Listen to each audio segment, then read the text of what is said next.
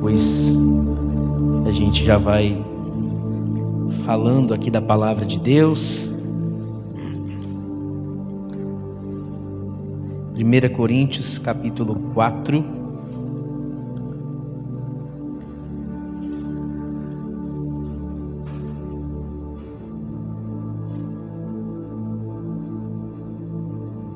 Verso de número 2, que diz assim: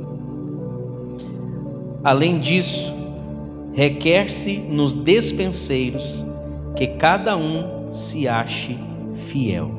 Senhor Deus e amado Pai, esta é uma porção da tua palavra, mas cada porção da tua palavra há poder. Poder que transforma, poder que liberta, poder que edifica, que exorta, que consola, e que hoje a tua palavra mais uma vez ela venha nos exortar, nos consolar e nos edificar. O Senhor conhece, sonda o coração de cada um de nós e o Senhor sabe aqueles que precisam ser exortados, aqueles que precisam ser consolados ou edificados, e que a tua palavra se cumpra em, cumpra em nós aquilo que é a vontade do Senhor, em nome de Jesus. Amém. Amém? Pode se sentar no seu lugar.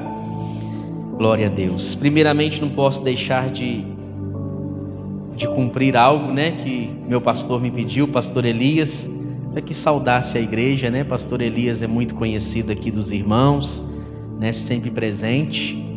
Eu também já estive ministrando aqui uma vez, né? Estou sentindo falta de uns irmãos aqui hoje. Eu não sei se é por causa da festa do Rosário. Se for, misericórdia, né? né? Mas se não for, for por algum motivo que realmente tenha razão, né? Que Deus abençoe. Mas se for por causa da festa, é, é uma deslealdade ao Senhor. E é exatamente sobre isso que eu quero falar hoje. É, vou falar um pouquinho, né? Porque o assunto é grande, o assunto é extenso, não dá para falar tudo, mas dá para fazer, é, dá para dar uma pincelada de maneira que você tenha aí um norte, uma linha de pensamento e aquilo que eu já estudei sobre isso e tenho estudado, tenho ministrado na igreja lá de Bambuí às terças-feiras. Eu vou tentar passar o máximo para vocês aqui, porque também a gente tem um horário, né? Mas aquilo que for possível a gente vai passar. Então, é sobre lealdade e deslealdade. A palavra de Deus, a Bíblia, ela nos mostra muitas histórias. E lendo a Bíblia, a gente vai é, perceber histórias recheadas de lealdade e histórias recheadas de deslealdade.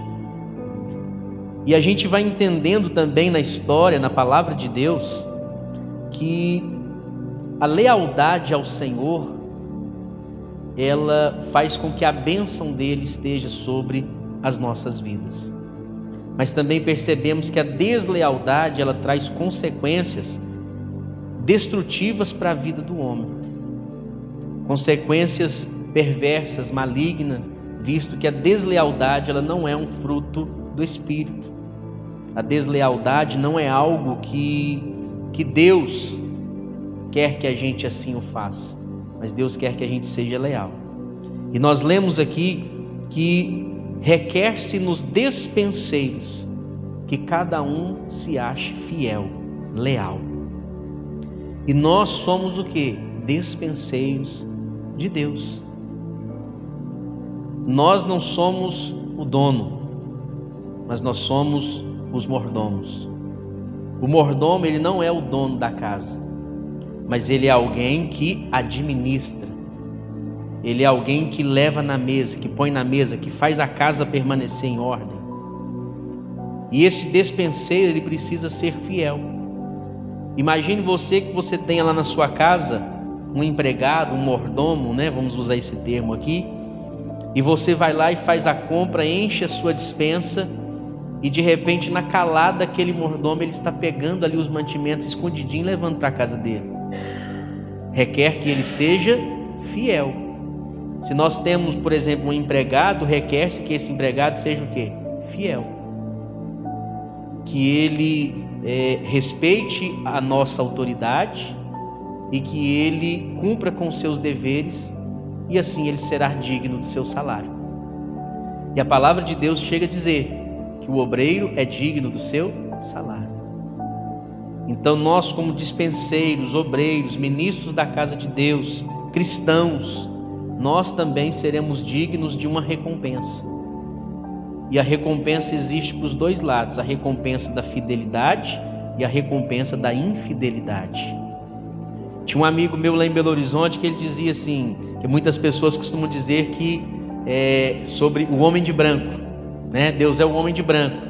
Aí ele brincava e falava assim: ah, o homem de branco um dia vai estar vestido de preto. Que quem veste de preto? Juiz. O homem de branco um dia vai estar vestido de preto, de juiz, para julgar, para dar sentença. E pode ser uma recompensa, como pode também ser uma sentença de eternidade de sofrimento. Né? Então, e nessa aplicação, gostaria que você entendesse o seguinte: estudando sobre isso, nós vamos perceber se nós estamos sendo desleais, para que a gente se corrija. Né? A palavra de Deus me exortando, mostrando a minha deslealdade, então eu vou é, me posicionar da maneira que Deus quer, e também eu vou perceber os desleais à minha volta eu vou entender se alguém ao meu redor está sendo desleal. Para que eu possa apontar o dedo para ela? Não. Mas para que eu possa orar por ela, para que eu possa aconselhá-la. Se for necessário um puxãozinho de orelha, dar um puxãozinho de orelha. Mas não matar, mas tentar falar: olha, volte, você está sendo desleal.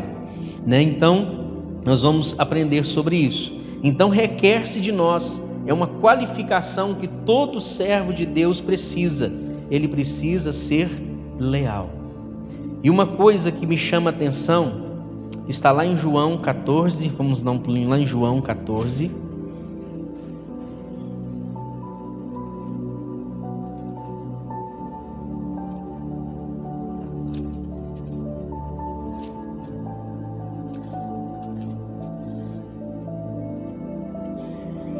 João 14, verso 30. Pastor Altetes me viu lá em Moema ontem. Ô Carlos, você vai lá amanhã pra mim?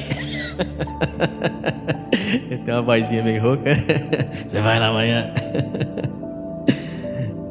falei, sim, senhor.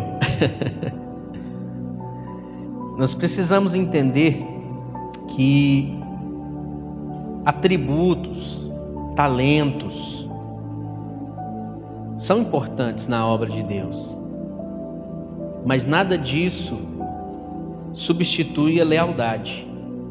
Não adianta alguém na obra de Deus com muito talento, alguém que de repente sabe cantar, sabe tocar, sabe fazer alguma coisa que a obra de Deus precisa, mas se isso não vier acompanhado de lealdade, não adianta. Né? Precisa ser acompanhado de lealdade.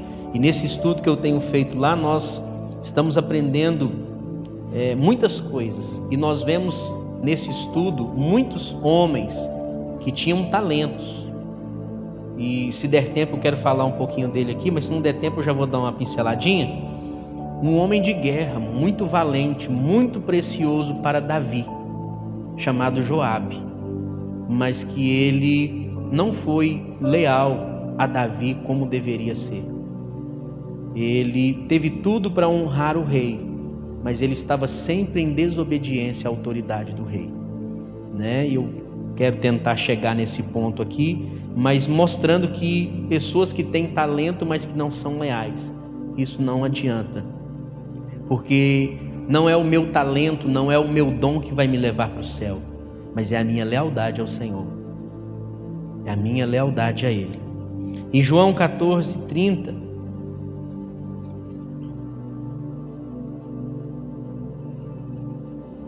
diz assim: Já não falarei muito convosco, porque se aproxima o príncipe deste mundo, e nada tem em mim.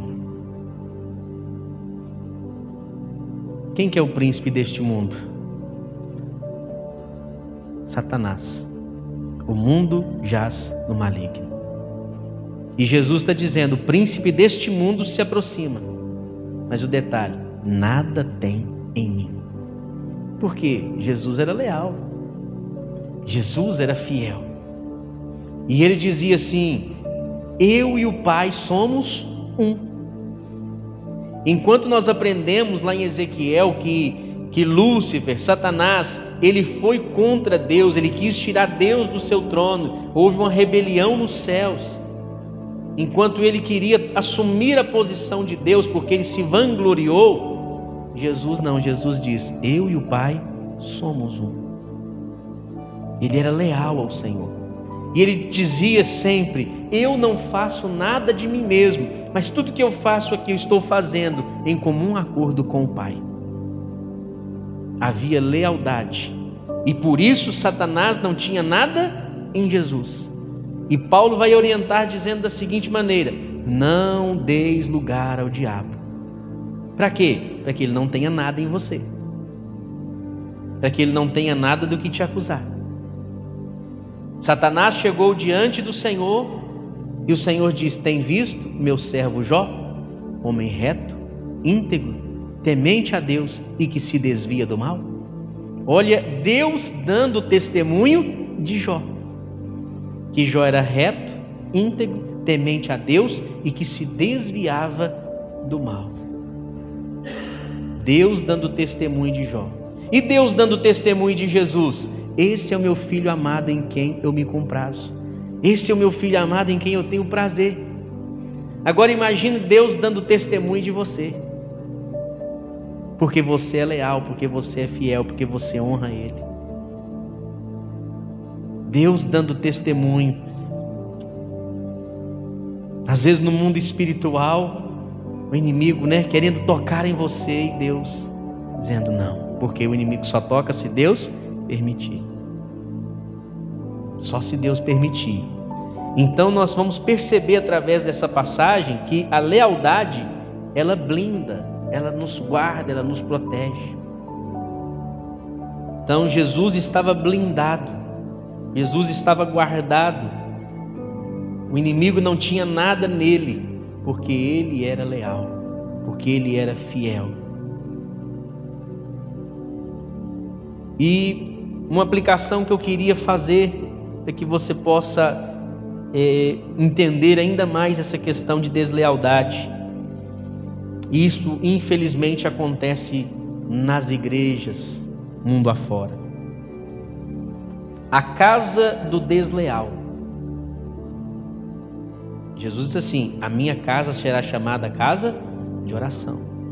Então, a nossa casa precisa ser casa de oração um lugar onde tem a bênção de Deus, onde tem oração, onde tem a palavra de Deus, onde tem paz, onde tem alegria, onde tem uma conversa positiva. Mas a casa do desleal é lugar de encontro dos descontentes. Casa do desleal, lugar de encontro dos descontentes. E a missão deles é falar mal, destruir, denegrir, e é feio isso, mas acontece. Pessoas que se reúnem e que ao invés de abençoar, ao invés de orar, ao invés de é, agir como um servo fiel, ele age como um traidor. Age como alguém que denigre a igreja, que denigre a imagem do pastor, que fala mal do irmão A, B, C, D é a casa do desleal. E a gente precisa tomar muito cuidado para que a nossa casa não se torne casa de deslealdade e para que a gente também não se torne frequentador da casa do desleal. Porque às vezes alguém, é, na sua imaturidade ou né, na sua falta de prudência, ele começa a se envolver com o desleal e as más companhias corrompem os bons costumes. Aí você se torna desleal também. Percebeu ali a deslealdade? Exorte. Não te ouviu? Dá linha, sai fora. Você não pode ter parte com aquilo. A palavra de Deus diz: que comunhão há das trevas com a luz? Que comunhão há das trevas com a luz? Não tem como. Não tem como ter comunhão das trevas com a luz. Então, um lugar de encontro dos descontentes e a missão deles é falar mal, desconstruir, denegrir. Mateus 12,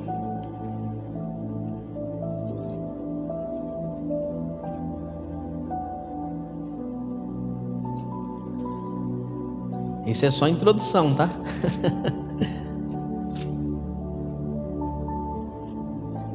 Depois, se você quiser aprender mais sobre o assunto, você vai lá na Shopee ou no Mercado Livre ou na livraria, e você vai comprar um livro que chama Lealdade e Deslealdade.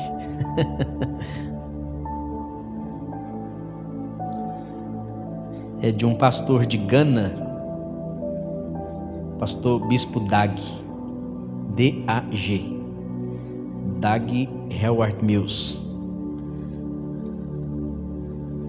É, Mateus 12, 30.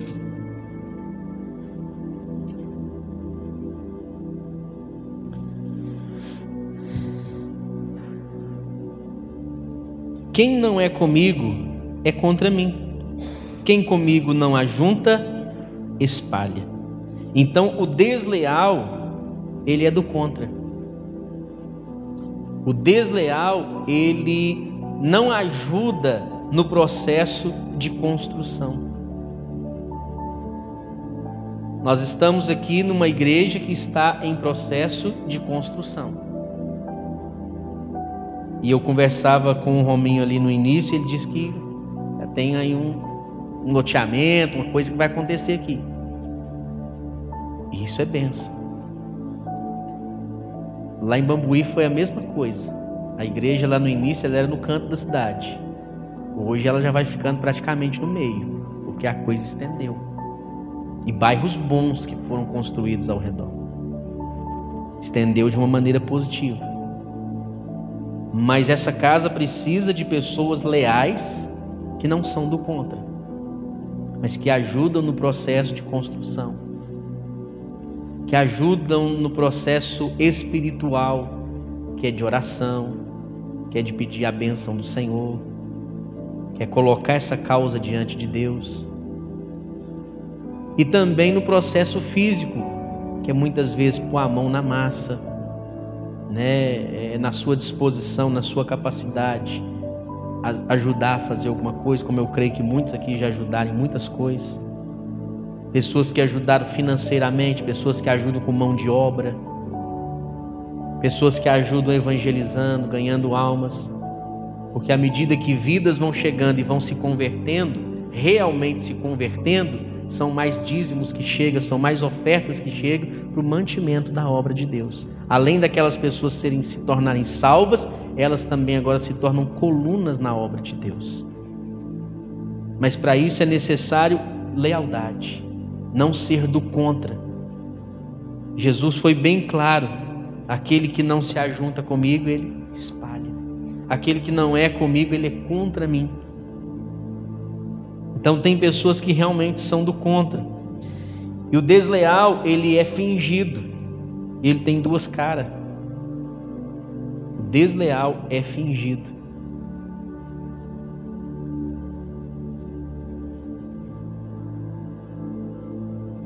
Desleal é fingido ele aparenta ser uma coisa que ele não é. Ele é traidor. Judas estava ali com Jesus, participava de tudo com Jesus, mas ele foi desleal, ele agiu como um traidor.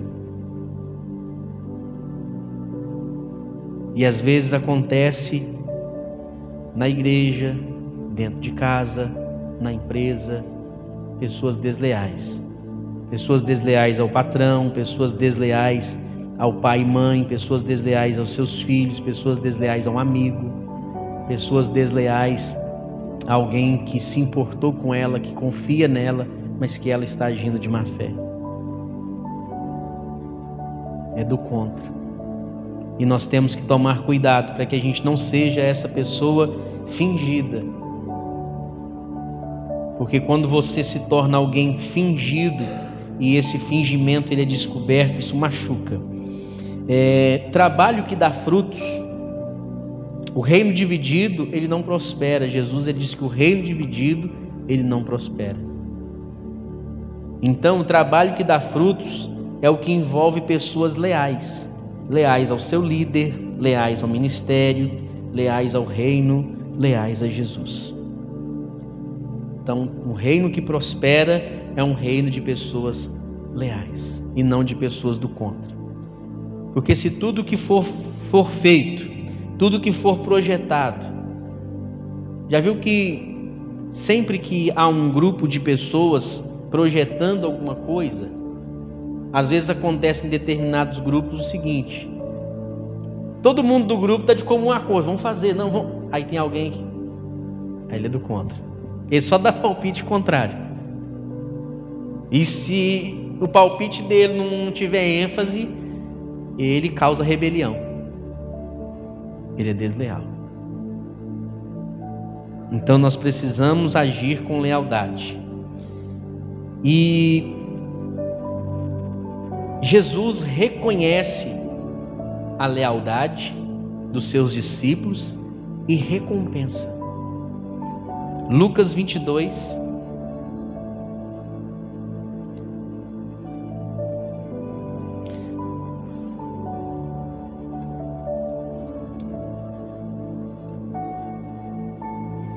Lucas 22.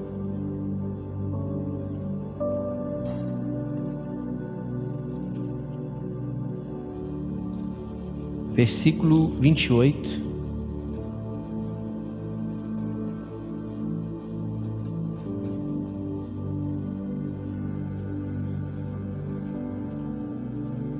Jesus diz assim: Vós sois os que tendes permanecido comigo nas minhas tentações, e eu vos destino o reino, como o Pai me destinou, para que comais e bebais a minha mesa no meu reino, e vos assenteis sobre tronos, julgando as doze tribos de Israel. Olha só o que Jesus disse: Vós sois os que tendes permanecido comigo nas minhas tentações. Jesus reconheceu quais foram aqueles que permaneceram com ele nas suas tentações. Quais foram os que permaneceram com ele nos desertos, nas aflições. E agora Jesus então os recompensa. E eu vos destino o reino como o Pai me destinou. Vocês agora vão estar assentados no trono também, para julgar as doze tribos de Israel. Posição de honra, assentado no trono. E nisto vale cabe a nós entender também que a Bíblia está repleta de promessas. Céus e terras passarão, as minhas palavras não vão de passar. Fiel é aquele que prometeu. Então, como discípulo do Senhor, esteja com Ele nas aflições, nos desertos. Esteja na presença de Deus nos bons momentos, mas também nos maus momentos. Seja leal ao Senhor, não só com muito dinheiro no bolso, com muita alegria, mas seja fiel ao Senhor também quando estiver faltando, quando tiver escassez, porque Ele vai dizer: Eu vi que você esteve comigo nas, nas aflições que você esteve comigo nos desertos, que você esteve comigo nos momentos ruins, não só nos momentos bons. E aí Ele vai nos destinar a Sua promessa, Ele vai nos destinar, Ele vai nos honrar. A palavra de Deus é assim: de Deus não se zomba, tudo aquilo que o homem semear, ele vai colher. E repito, Semeou mal, vai colher mal, mas semeou bem, vai colher bem. De Deus não se zomba. Ele nos dá a justa colheita. Há quem diga que nós podemos escolher o que plantamos, mas não podemos escolher o que vamos colher. Plantou, agora a colheita é sua. Se vira. Mas se plantar bem, vai colher bem, vai gerar alegria, vai ser bênção para as nossas vidas. Né? Então isso é muito importante que a gente seja um discípulo que honre ao Senhor em todo o tempo, que seja leal ao Senhor nos bons e maus momentos, para que a gente possa sim receber aquilo que Ele tem como recompensa para cada um de nós. E a palavra de Deus diz que a nossa confiança em Deus, ela vai gerar um grande e avultado galardão, vai gerar uma grande recompensa.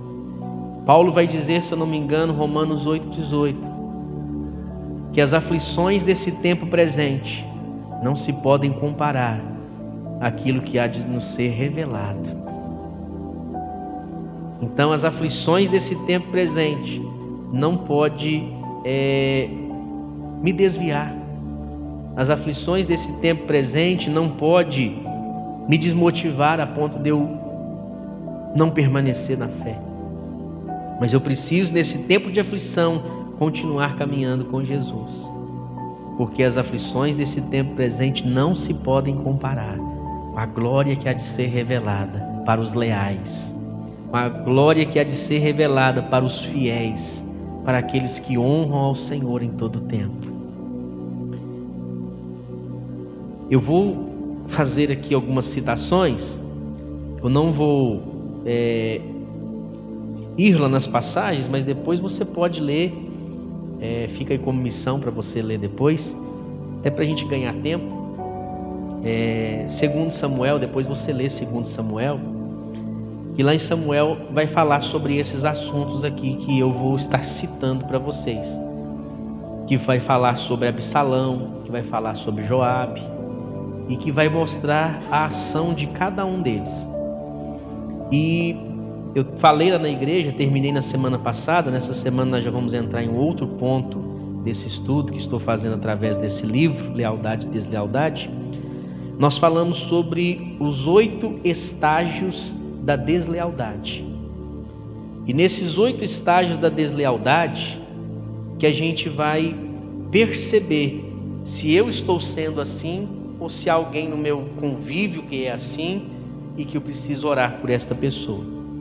E o primeiro estágio da deslealdade, depois você vai ler lá, você, quando você estiver lendo segundo Samuel, você vai lembrar das coisas que eu estou falando aqui, você vai fazer essa sincronia lá.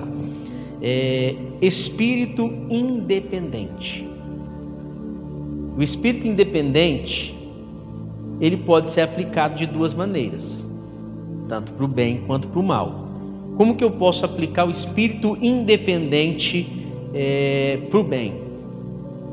Um exemplo, vamos pegar o exemplo de alguém que é, tudo que ela vai fazer, ela depende de alguém. Eu preciso conquistar a minha independência. É um ponto positivo. Né? Eu não posso ficar é, a vida toda dependendo de fulano porque uma hora eu posso não ter o fulano e como que eu vou ficar?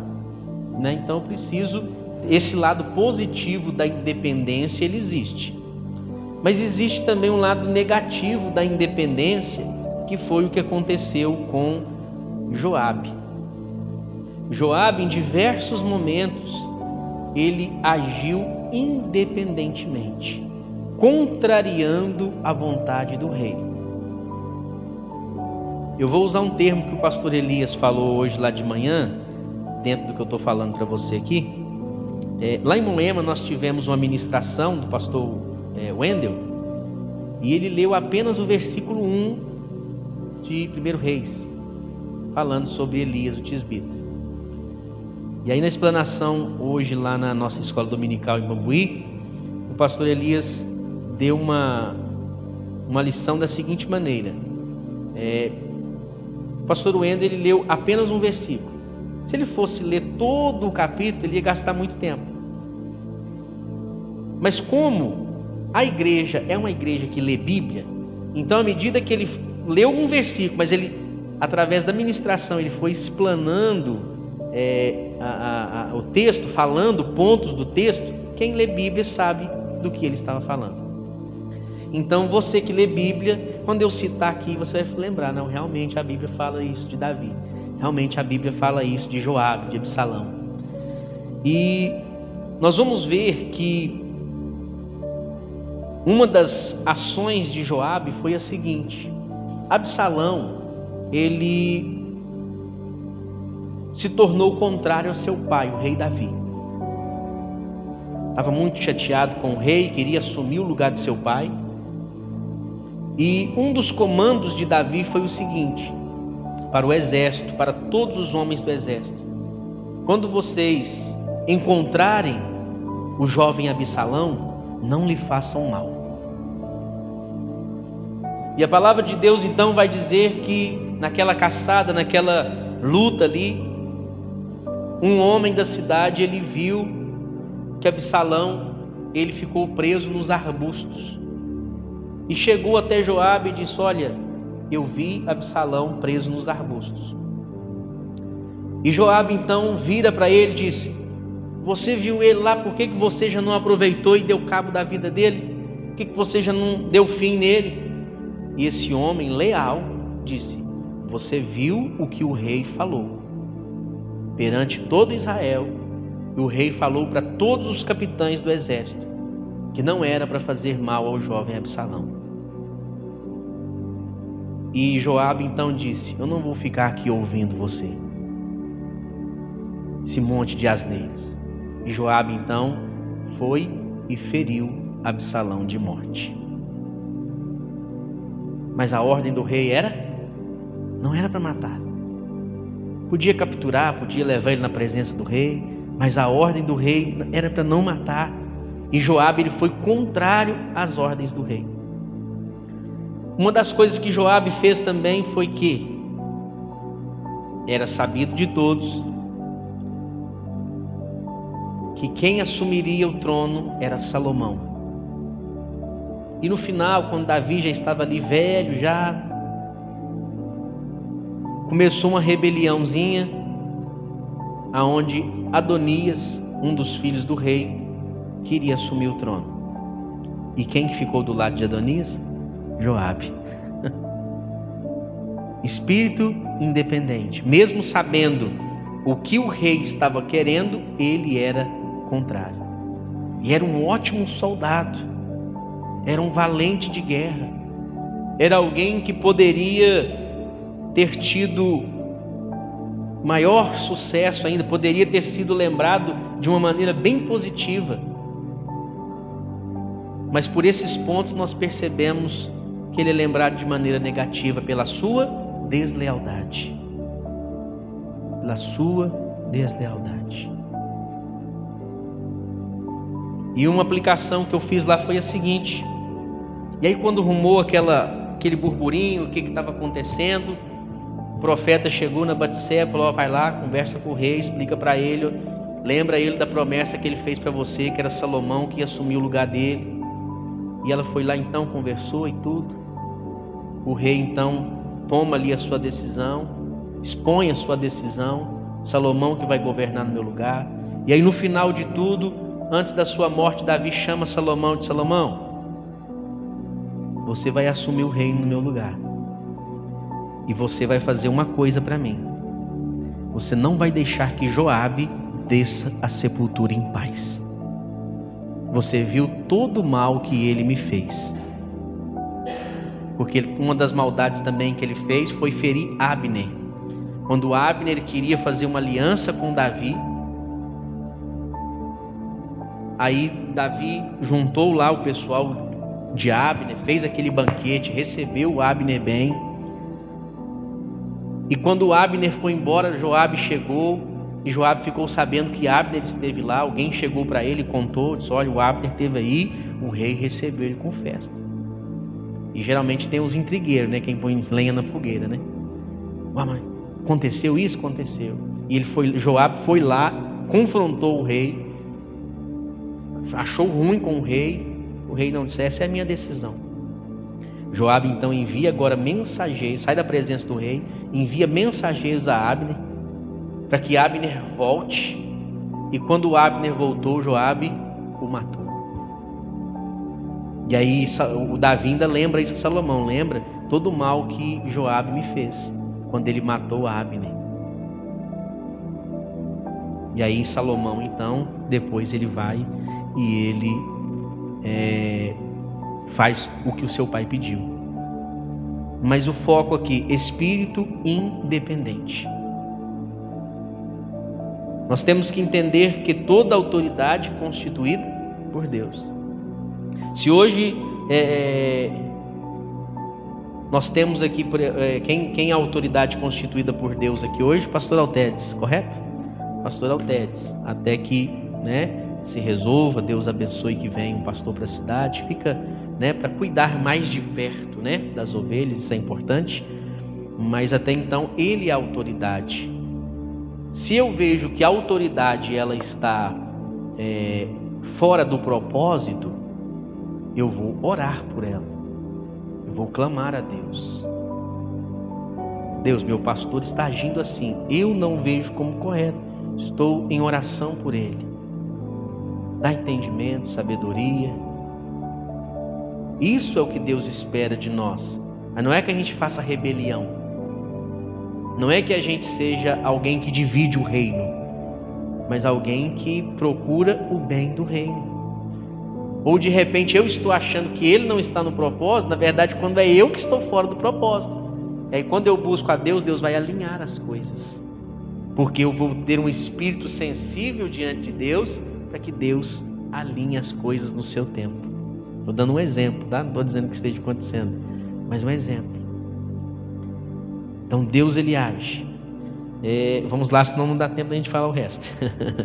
é, o segundo estágio da deslealdade é o espírito da ofensa.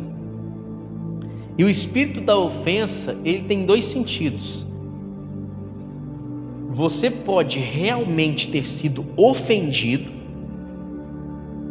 ou você pode ter se sentido ofendido. De repente alguém fala algo com você e te ofende mesmo e sabe, é grosso com você e machuca o seu sentimento você foi ofendido. Mas de repente eu estou pregando aqui numa boa e tal, e de repente eu falo algo que você se sente ofendido. E aí o que eu preciso diante disso? Maturidade. Sobre tudo que se deve guardar, guarda o teu coração, porque dele procede as saídas da vida, as fontes da vida. Provérbios 4, 23. Então, eu como cristão preciso ter maturidade. Para que quando eu for ofendido ou me sentir ofendido, que eu não venha me tornar alguém desleal por causa daquela ofensa que agora enraizou no meu coração. Porque quando a ofensa enraiza no nosso coração, nós nos tornamos desleais. Porque eu estou ofendido com a irmã, agora eu desejo mal para ela. Agora eu não torço mais para ela. Nada que ela faz eu me sinto feliz, porque eu estou ofendido. E isso aconteceu com Absalão. O que aconteceu com Absalão? Absalão tinha uma, uma, uma irmã chamada Tamar e um meio-irmão chamado Aminon. E Aminon ele ficou fissurado em Tamar. Ele queria porque queria Tamar, ele queria Tamar. E ele chegou ao ponto de se fingir de doente, não comia, emagreceu e o outro lado deu umas ideias erradas para ele. Me fugiu o nome dele agora. Não sei se é Simei, me fugiu o nome agora. Mas ele então ele começa a incentivar a Minon.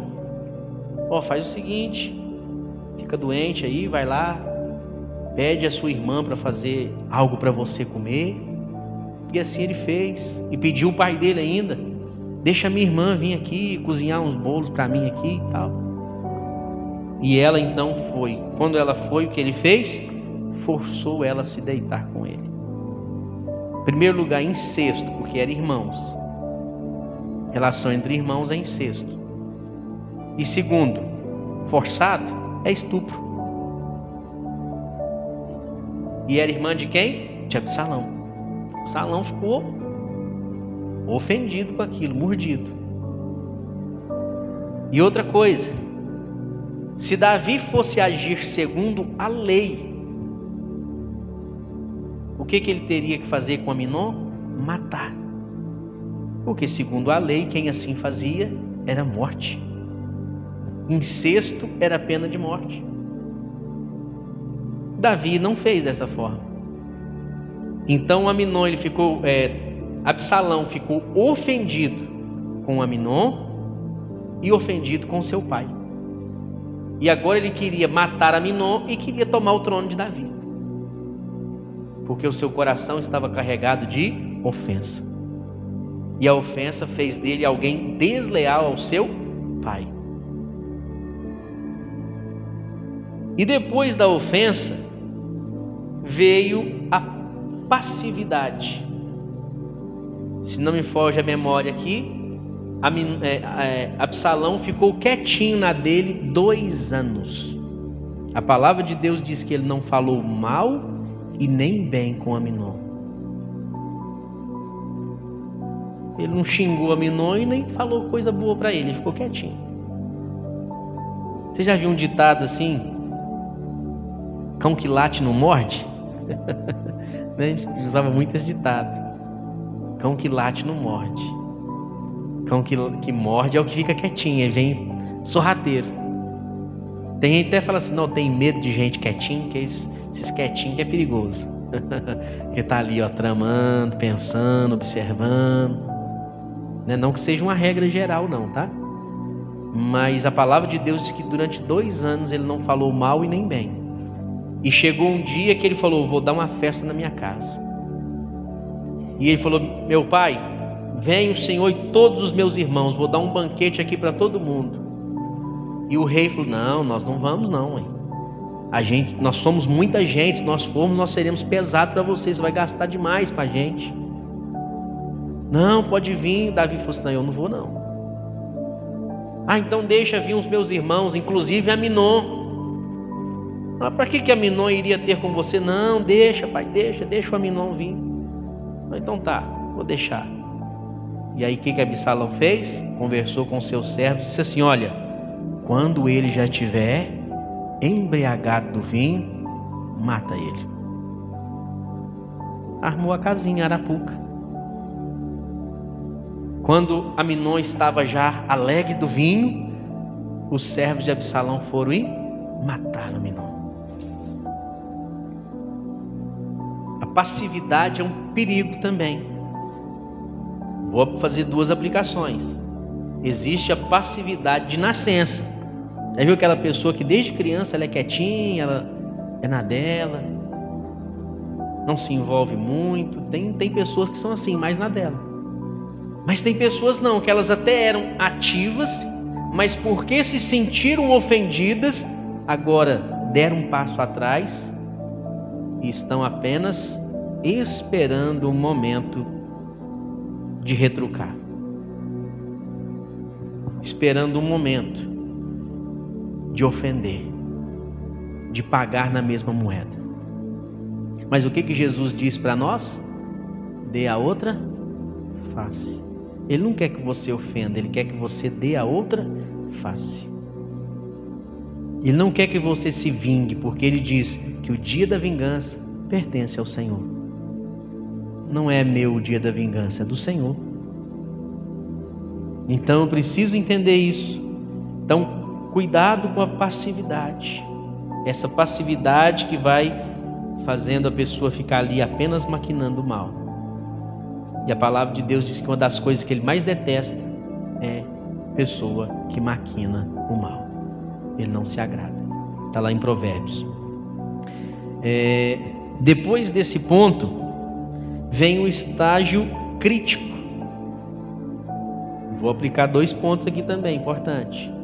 Primeiro, existe a crítica construtiva e a destrutiva. Tem pessoas que elas sabem fazer uma crítica construtiva que vai trazer benefícios. De repente você está aqui na igreja, você percebe algo, você chega no líder, você chega no seu pastor, pastor, estava observando isso aqui e tal, não está legal, né? O senhor já pensou nisso? O que a gente pode fazer para mudar? Acho que ficaria bacana assim, o que o senhor acha? Ao mesmo tempo que você está fazendo crítica, mas você está se colocando à disposição para ajudar nessa mudança necessária. Isso é construtivo. Ao mesmo tempo que você está mostrando um ponto negativo, mas você está estendendo a mão para ajudar. Mas agora, quando é desleal, essa crítica ela é destrutiva. É alguém que começa a criticar. E uma das críticas que eu vou citar aqui, a palavra de Deus diz que Absalão, ele se colocava à porta da entrada. Lembra depois você vai ler lá 2 Samuel para você entender o que eu estou falando. é, ele se colocava à porta da entrada, e quando os homens vinham para que o rei julgasse alguma causa, Absalão fazia assim: Olha, de onde você vem?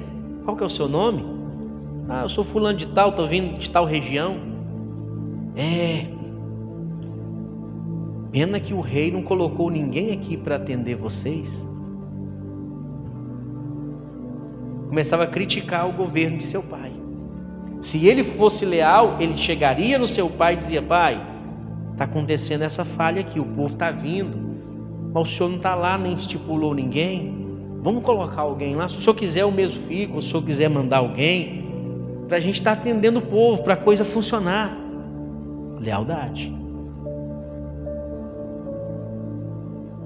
Vou dar um exemplo. O bebedouro ali estragou. Você observou, pastor? Estou vendo que o bebedouro ali estragou. Está um calor danado, os irmãos estão tá tomando sua água quente. Fulano ali em cima conserta. Vamos ligar para ele, vamos ver quanto que ele cobra. Construtivo. É o destrutivo. Pastor só quer saber de recolher os dias de oferta lá. Bebedor tem um mês estragado. Olha lá, ninguém arruma, fala nada. Crítica destrutiva, desleal. Está sendo usado por Satanás para causar divisão. Para impedir que alguém continue honrando com seus dízimos e suas ofertas. Um exemplo simples. A palavra de Deus diz que a mesma, a mesma boca que abençoa, ela também amaldiçoa. E que essa língua aqui, ó, pequenininha, ela é como é, uma fagulha que é lançada na natureza. Uma pequena bituca de cigarro, ela causa um incêndio em uma floresta. Então, um membro pequenininho que é a nossa língua, ela causa uma grande destruição. E a gente tem que tomar cuidado com ela. Então, estágio crítico. E dentro desse mesmo viés, próximo tópico é o estágio político. Porque nessa mesma situação onde ele critica o pai por não ter ninguém na porta, ele disse assim: Ah, se eu fosse rei e eu estivesse no comando, seria assim, assim, assim, assim. E a palavra de Deus diz que com isso ele conquistava o coração dos homens de Israel político. O que, que um político quer? Ele quer conquistar o nosso coração, ganhar a nossa confiança, para que a gente levante a sua bandeira. E ele então começou a ganhar o coração dos homens de Israel. E os homens de Israel se inclinaram para Absalão. Começaram a andar com ele. E infelizmente isso acontece também no meio das igrejas.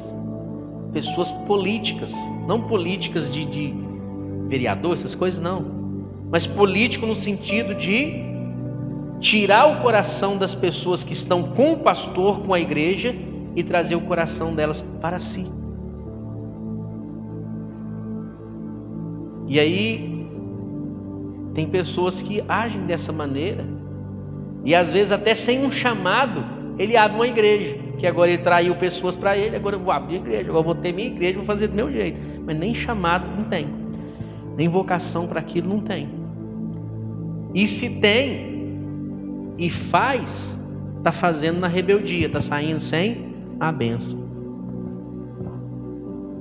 Então, nós precisamos tomar cuidado com os politiqueiros. Eu costumo sempre dizer nas, nas ministrações: a gente precisa sempre ir crescendo no nosso nível de maturidade. Porque a minha maturidade cristã que vai fazer eu perceber o movimento, que vai fazer eu não colocar os meus pés em determinados lugares, não agir em determinados lugares, não me misturar com determinados tipos de pessoas. É a minha maturidade cristã. Estou percebendo a politicagem, estou percebendo a panelinha. Eu não vou fazer parte disso. Eu sou leal. Eu sou fiel.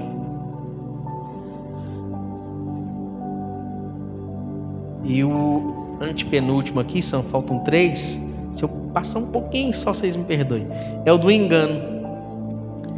Porque quando o engano entra no coração do homem, ele se exalta. A palavra de Deus ela diz que antes da queda vem a soberba, vem o orgulho. E Jesus vai dizer assim: não é o servo maior do que o seu senhor. Não é o enviado maior do que aquele que o enviou. Não é. De repente, vamos dizer que o pastor Altedes envia alguém para cá. Alguém que vai ficar aqui permanentemente, um exemplo. Esse que foi enviado para cá agora, ele tem que entender que antes dele ser enviado para cá, um dia uma igreja investiu nele, um dia ele foi preparado, um dia ele fez o seminário, houve um investimento, houve uma preparação, e agora, por mais que essa pessoa chegue aqui e essa igreja se torne maior do que a igreja de luz, está bombando. Mas ele não pode perder a humildade. Saber que alguém o enviou e que ele deve submissão àquela pessoa. Mas tem gente que se deixa levar. E há um ditado popular que vai dizer: quer conhecer alguém? Dê poder a ela. Tem gente que recebe poder e continua humilde. Mas tem gente que recebe poder e se torna um demônio. Alguém altivo, alguém que esquece de onde veio, alguém que pisa nas pessoas, alguém que se torna soberbo, orgulhoso, porque agora ele está no auge, agora ele está, né, ele está bombando. E aí ele esquece de onde ele veio. Mas a palavra de Deus já orienta. A humildade precede a honra mas a soberba precede a queda. Aquele que age dessa forma, ele vai cair. Não é o servo maior do que o seu Senhor.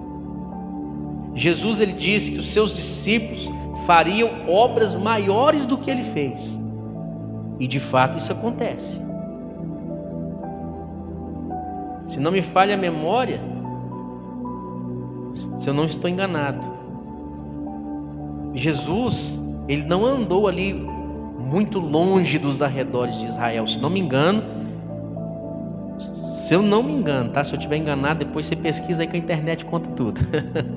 se eu não me engano, 300 quilômetros, 500, não, não passou disso, de, de distância de Israel. Jesus não escreveu livros, livros e livros e livros. Jesus não foi do outro lado do oceano, no outro continente pregar. Seus discípulos foram. Mas isso não faz deles maiores do que Jesus. Eu posso, de Bambuí, ser enviado lá para outro continente. Posso fazer. É, evangelizar milhares de pessoas, como nós já vimos aí vários pregadores que vão para eventos e ali tem milhares e milhares de pessoas. Jesus fez isso? Não. Mas ele foi o que enviou. E não é o enviado maior do que o que enviou.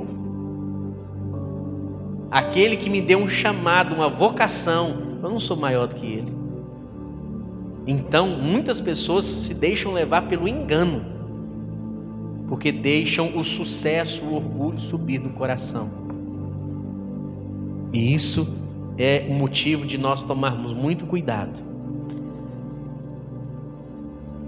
E o penúltimo, depois de tudo isso, de todos esses estágios, agora a rebelião se torna escancarada.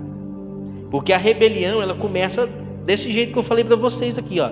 Espírito independente, uma crítica aqui, outra ali e tal. Você está ofendido e você começa a fazer uma politicagem. É uma coisa mais sorrateira, é uma panelinha. Mas de repente a coisa vai crescendo, crescendo, que ela se torna uma rebelião escancarada.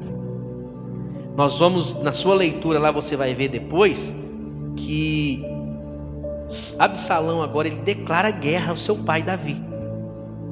Uma coisa que era feita na espreita, um momento de passividade, que ele ficou quietinho, não falou nem bem nem mal. E ele foi fazendo as coisas pela beirada, parou lá na porta, lá quando o pessoal vinha, ele ia chavecando, ia fazendo a, o ganho dele. Aí de repente ele agora ele declara guerra. E ele quer matar o seu pai, ele quer assumir o trono. E há pessoas que agem exatamente desta mesma forma. A rebelião ela vai sendo formada. Dentro de um contexto teológico, nós vamos ver que Satanás, ele não se revoltou sozinho. Aquele que era um anjo de luz e agora é um demônio caído, ele não se revoltou do nada. Dentro de um contexto teológico, nós vamos entender que uma terça parte dos anjos o acompanharam. Então, primeiro ele teve que o quê? Ganhar pessoas para estar ao seu lado. E você vai fazer a leitura lá, na, lá em Samuel, você vai ver que os homens que acompanharam Absalão nem sabiam direito o motivo por que estavam acompanhando. E isso é um perigo. Tem gente que se envolve em briga que ele nem sabe direito o que, que ele está que que tá se envolvendo. Ele compra uma briga que ele nem sabe o que, que, que briga que é essa. Ele vai na onda. Esses dias eu vi uma, um, um vídeo na internet. E esse vídeo, o, o título dele era assim. É... Ah, me fugiu aqui o título, mas era, uma, era um rapaz que estava conversando online ali com uma, uma, uma mulher que ela era feminista. E ele, e ele então faz algumas perguntas para ela. Quais são os três pilares do feminismo? É, eu não sei. E ele começa a questionar ela e ela não sabia se defender. Então, ou seja, é alguém que está numa briga é alguém que está levantando uma bandeira do feminismo, mas nem conhece a causa por que está lutando. E homens que acompanharam Absalão e nem sabia que a vontade de Absalão era matar o rei. Capaz que se soubesse não tinha ido. Tem coisas que se a gente souber a gente não vai. Então por isso que a gente tem que tomar cuidado para não ir na onda. E aqueles homens estavam indo na onda. E uma outra aplicação que nós podemos fazer sobre isso é: se alguém me questionar sobre o Evangelho, eu vou saber defender o Evangelho? Se alguém disser, por que você é crente? Por que você vai nessa igreja aí? Eu vou saber me posicionar, levantar minha bandeira? Ou alguém vai me fazer perguntas e eu vou ficar e vou ser desmoralizado? Eu tenho que ter convicção da bandeira que eu estou levantando. E isso eu só vou ter convicção entendendo a palavra, conhecendo realmente a palavra, conhecendo o Evangelho. E para encerrar, é, nós já passamos três minutinhos aqui no horário que é habitual, né? Pena de morte. Pena de morte é todos que foram desleais, todos os homens que foram desleais na palavra de Deus, a pena deles foi morte. Joabe morreu, como nós citamos aqui, e morreu a espada, porque Davi falou: "Você vai matar Joabe". Salomão, não deixa Joabe descer a sepultura em paz. Absalão foi desleal, também morreu. Judas foi desleal, morreu. Sentença de morte. Satanás, anjo de luz, Lúcifer, não tem mais lugar de arrependimento para ele. Lá em Ezequiel 28 está dizendo que ele se vangloriou por causa da sua formosura, ele quis estar no mais alto lugar, mas agora Deus tira toda a sua glória, tira todo o seu brilho e já não há mais lugar de arrependimento para ele. Se eu e você em algum momento a gente foi desleal, tem lugar de arrependimento para nós. A gente pode dobrar o joelho do Senhor e dizer: Senhor, me perdoe pela minha deslealdade. Eu fui infiel, Senhor. Eu estou arrependido. E a palavra de Deus diz que aquele que confessa e deixa alcança misericórdia. Mas para Satanás já não tem misericórdia. E até porque o bicho é ruim, ele não vai se arrepender também não. Pedro foi desleal ao Senhor. Mas vamos fazer um contraste aqui entre Pedro e Judas. Judas foi desleal. E o que que Judas fez? Foi lá e se matou. Ficou tão desesperado, se matou. Pedro chorou amargamente, porque ele negou Jesus três vezes. Jesus disse: Você vai me negar três vezes antes que o galo cante. Negou Jesus, terceira vez o galo cantou. Chorou amargamente, lembrou de tudo que Jesus disse. Chorou, chorou, chorou, mas se arrependeu e se tornou um grande ganhador de almas. Se tornou alguém leal a ponto de morrer por amor ao Evangelho. E a história diz, a história, não está na Bíblia, a história diz que quando Pedro foi morrer, eles também o crucificaram. E a história diz que ele disse: Eu não sou digno de morrer como meu Senhor. Ponha a cruz de cabeça para baixo. E ele foi crucificado de cabeça para baixo. Porque ele não se achava digno de ser crucificado como o Senhor. Assim a história declara. Temos grandes historiadores bíblicos, né, que estudam isso, que correm atrás. Ele se tornou leal ao Senhor. Ele teve o seu momento de deslealdade, mas chorou amargamente, se arrependeu e disse: Eu preciso ser leal, Senhor. E Jesus já tinha orientado ele: Pedro, tu me amas? Amo, Senhor. Pedro, tu me amas? Pedro, Pedro, quando você converter de verdade, apacenta as minhas ovelhas. Aí Pedro converteu de verdade e apacentou as ovelhas. Pedro se converteu de verdade, se tornou um grande ganhador de almas. Então, não vamos chegar nesse estágio, não. Porque nesse estágio da pena de morte, a primeira morte que acontece é a morte espiritual. Você morre espiritualmente. E se você não voltar para Jesus, estando morto espiritual, agora você morre fisicamente, você agora está condenado ao inferno por causa da deslealdade. Então é tempo de nós declararmos serei um servo fiel e leal ao Senhor. Nome de Jesus. Vamos ficar de pé, pois a gente já vai falando aqui da palavra de Deus. 1 Coríntios capítulo 4.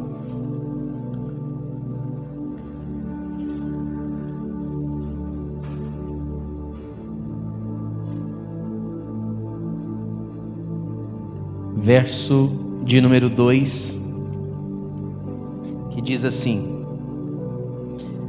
Além disso, requer-se nos despenseiros que cada um se ache fiel. Senhor Deus e amado Pai, esta é uma porção da tua palavra, mas cada porção da tua palavra há poder poder que transforma, poder que liberta poder que edifica, que exorta, que consola, e que hoje a tua palavra mais uma vez ela venha nos exortar, nos consolar e nos edificar. O Senhor conhece, sonda o coração de cada um de nós e o Senhor sabe aqueles que precisam ser exortados, aqueles que precisam ser consolados ou edificados, e que a tua palavra se cumpra em, cumpra em nós aquilo que é a vontade do Senhor, em nome de Jesus. Amém. Amém? Pode se sentar no seu lugar. Glória a Deus. Primeiramente, não posso deixar de, de cumprir algo, né, que meu pastor me pediu, pastor Elias, para que saudasse a igreja, né? Pastor Elias é muito conhecido aqui dos irmãos, né, sempre presente. Eu também já estive ministrando aqui uma vez, né? Estou sentindo falta de uns irmãos aqui hoje. Eu não sei se é por causa da festa do Rosário. Se for, misericórdia, né? né? Mas se não for, for por algum motivo que realmente tenha razão, né? Que Deus abençoe. Mas se for por causa da festa, é, é uma deslealdade ao Senhor. E é exatamente sobre isso que eu quero falar hoje.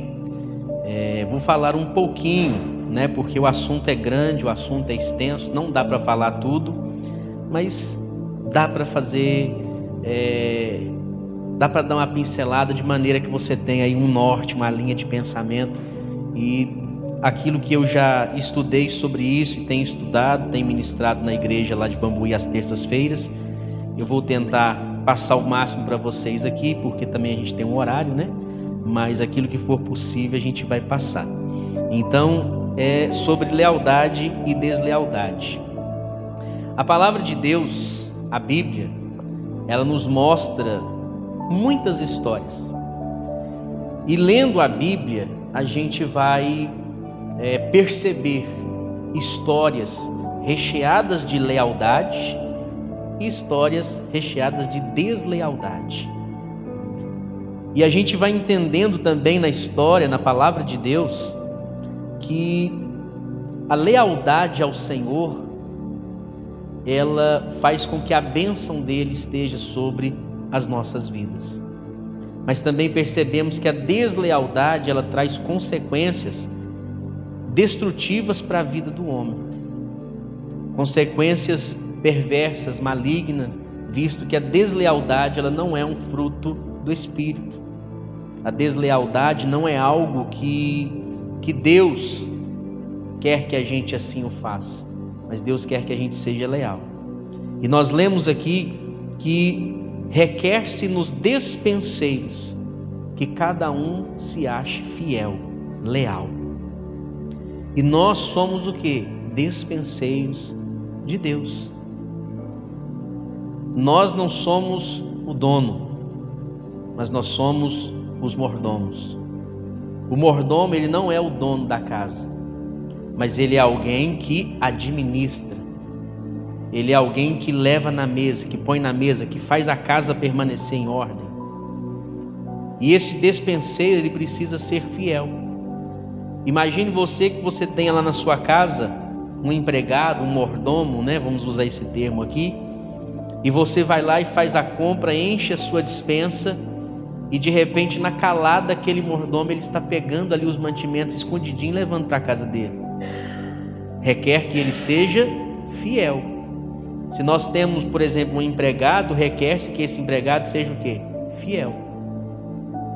Que ele é, respeite a nossa autoridade e que ele cumpra com seus deveres e assim ele será digno do seu salário.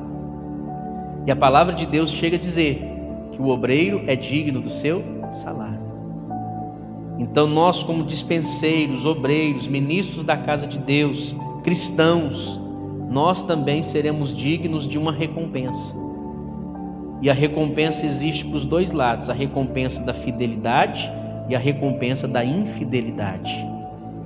Tinha um amigo meu lá em Belo Horizonte que ele dizia assim: que muitas pessoas costumam dizer que é sobre o homem de branco né? Deus é o homem de branco. Aí ele brincava e falava assim: ah, o homem de branco um dia vai estar vestido de preto. Que quem veste de preto? Juiz.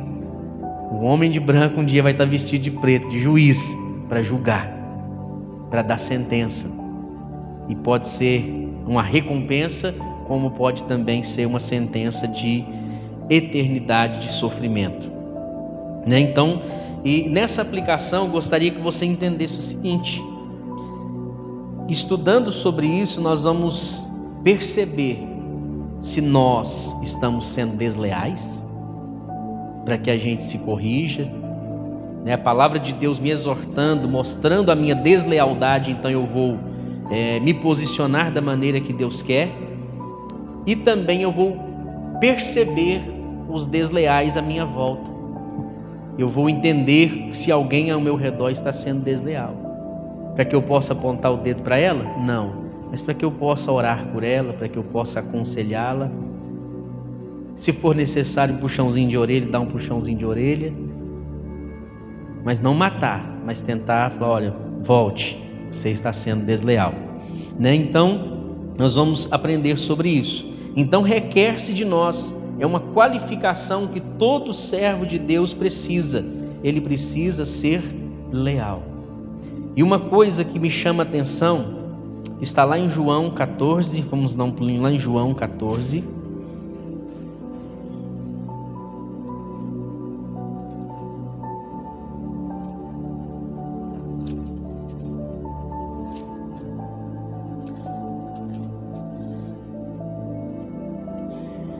João 14, verso 30.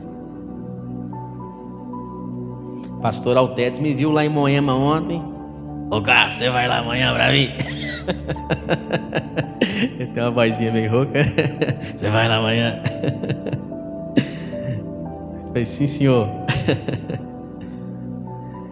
Nós precisamos entender que atributos, talentos, são importantes na obra de Deus, mas nada disso substitui a lealdade. Não adianta alguém na obra de Deus com muito talento, alguém que de repente sabe cantar, sabe tocar, sabe fazer alguma coisa que a obra de Deus precisa, mas se isso não vier acompanhado de lealdade, não adianta. Né? Precisa ser acompanhado de lealdade. E nesse estudo que eu tenho feito lá, nós estamos aprendendo é, muitas coisas e nós vemos nesse estudo muitos homens que tinham talentos. E se der tempo, eu quero falar um pouquinho dele aqui, mas se não der tempo, eu já vou dar uma pinceladinha. Um homem de guerra muito valente, muito precioso para Davi, chamado Joabe, mas que ele não foi leal a Davi como deveria ser. Ele teve tudo para honrar o rei, mas ele estava sempre em desobediência à autoridade do rei. Né? Eu quero tentar chegar nesse ponto aqui, mas mostrando que pessoas que têm talento, mas que não são leais, isso não adianta. Porque não é o meu talento, não é o meu dom que vai me levar para o céu, mas é a minha lealdade ao Senhor. É a minha lealdade a Ele. Em João 14, 30,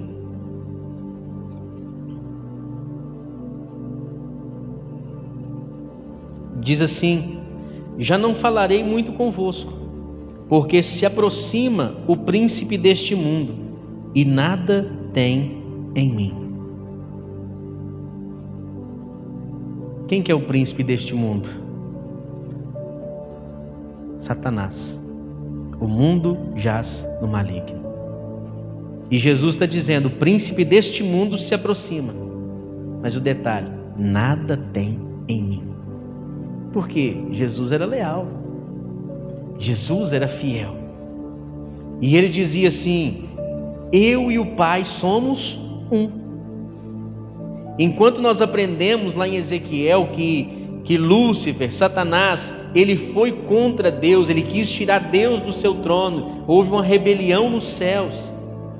Enquanto ele queria assumir a posição de Deus, porque ele se vangloriou, Jesus não, Jesus diz: Eu e o Pai somos um. Ele era leal ao Senhor. E ele dizia sempre: Eu não faço nada de mim mesmo, mas tudo que eu faço aqui eu estou fazendo em comum acordo com o Pai. Havia lealdade. E por isso Satanás não tinha nada em Jesus. E Paulo vai orientar dizendo da seguinte maneira: Não deis lugar ao diabo. Para quê? Para que ele não tenha nada em você. Para que ele não tenha nada do que te acusar. Satanás chegou diante do Senhor E o Senhor diz: Tem visto meu servo Jó, homem reto, íntegro, temente a Deus e que se desvia do mal? Olha, Deus dando testemunho de Jó, que Jó era reto, íntegro, temente a Deus e que se desviava do mal. Deus dando testemunho de Jó. E Deus dando testemunho de Jesus. Esse é o meu filho amado em quem eu me comprazo. Esse é o meu filho amado em quem eu tenho prazer. Agora imagine Deus dando testemunho de você. Porque você é leal, porque você é fiel, porque você honra Ele. Deus dando testemunho. Às vezes no mundo espiritual, o inimigo, né, querendo tocar em você e Deus dizendo não, porque o inimigo só toca se Deus permitir. Só se Deus permitir. Então nós vamos perceber através dessa passagem que a lealdade, ela blinda, ela nos guarda, ela nos protege. Então Jesus estava blindado. Jesus estava guardado. O inimigo não tinha nada nele porque ele era leal, porque ele era fiel. E uma aplicação que eu queria fazer para que você possa é, entender ainda mais essa questão de deslealdade. Isso, infelizmente, acontece nas igrejas, mundo afora. A casa do desleal. Jesus disse assim: A minha casa será chamada casa de oração. Então, a nossa casa precisa ser casa de oração. Um lugar onde tem a bênção de Deus, onde tem oração, onde tem a palavra de Deus, onde tem paz, onde tem alegria, onde tem uma conversa positiva. Mas a casa do desleal é lugar de encontro dos descontentes. A casa do desleal, lugar de encontro dos descontentes. E a missão deles é falar mal, destruir, denegrir. E é feio isso, mas acontece. Pessoas que se reúnem e que ao invés de abençoar, ao invés de orar, ao invés de é, agir como um servo fiel, ele age como um traidor age como alguém que denigre a igreja, que denigre a imagem do pastor, que fala mal do irmão A, B, C, D. É a casa do desleal. E a gente precisa tomar muito cuidado para que a nossa casa não se torne casa de deslealdade e para que a gente também não se torne frequentador da casa do desleal. Porque às vezes alguém é, na sua imaturidade ou né, na sua falta de prudência, ele começa a se envolver com o desleal e as más companhias corrompem os bons costumes. Aí você se torna desleal também. Percebeu ali a deslealdade? Exorte. Não te ouviu? Dá linha, sai fora. Você não pode ter parte com aquilo. A palavra de Deus diz: que comunhão há das trevas com a luz? Que comunhão há das trevas com a luz? Não tem como. Não tem como ter comunhão das trevas com a luz. Então, um lugar de encontro dos descontentes, e a missão deles é falar mal, desconstruir, denegrir. Mateus 12,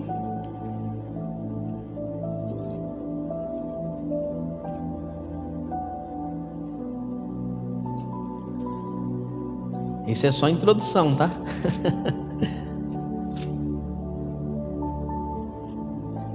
Depois, se você quiser aprender mais sobre o assunto, você vai lá na Shopee ou no Mercado Livre ou na livraria e você vai comprar um livro que chama Lealdade e Deslealdade.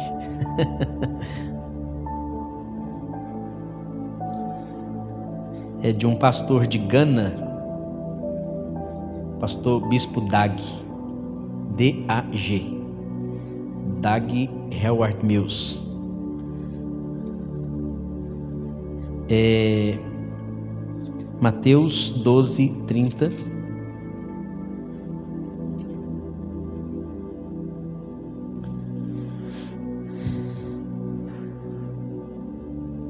Quem não é comigo é contra mim.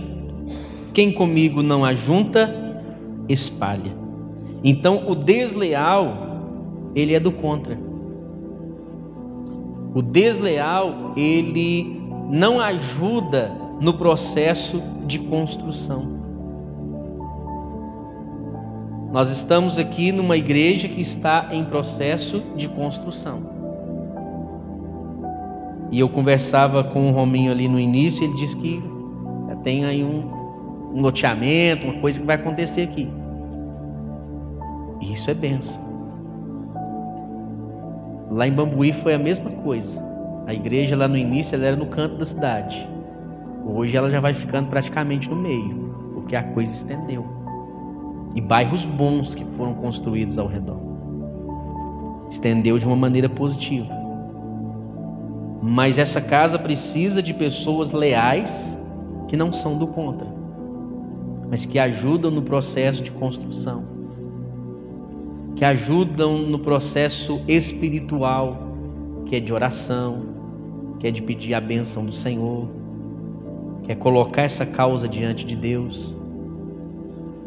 E também no processo físico, que é muitas vezes pôr a mão na massa, né, é na sua disposição, na sua capacidade, ajudar a fazer alguma coisa, como eu creio que muitos aqui já ajudaram em muitas coisas pessoas que ajudaram financeiramente, pessoas que ajudam com mão de obra, pessoas que ajudam evangelizando, ganhando almas, porque à medida que vidas vão chegando e vão se convertendo, realmente se convertendo, são mais dízimos que chegam, são mais ofertas que chegam para o mantimento da obra de Deus. Além daquelas pessoas serem se tornarem salvas, elas também agora se tornam colunas na obra de Deus. Mas para isso é necessário lealdade não ser do contra. Jesus foi bem claro: aquele que não se ajunta comigo, ele espalha. Aquele que não é comigo, ele é contra mim. Então tem pessoas que realmente são do contra.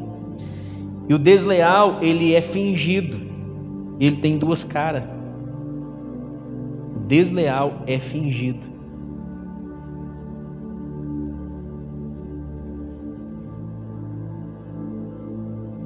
Desleal é fingido. Ele aparenta ser uma coisa que ele não é. Ele é traidor.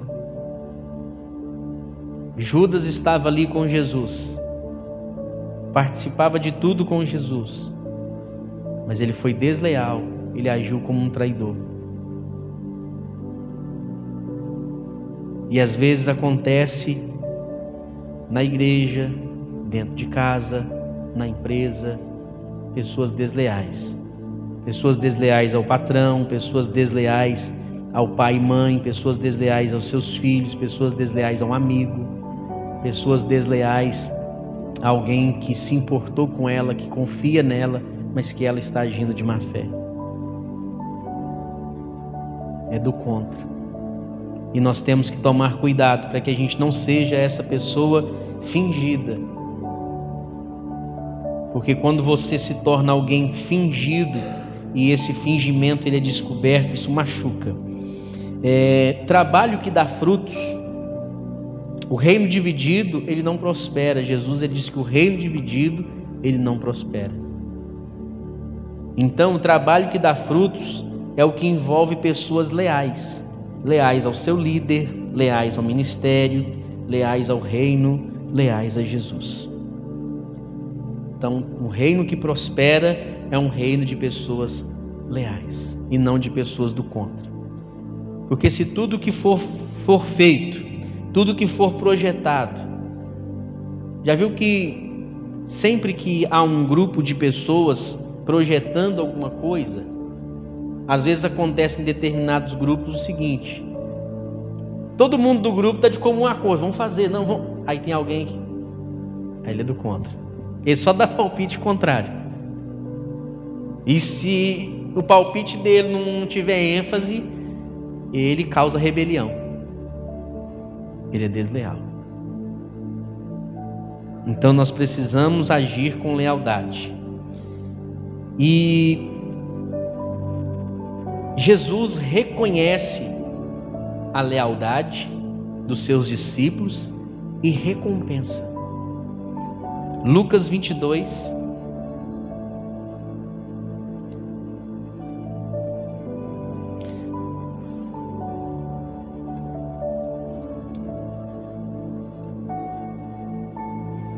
Lucas 22.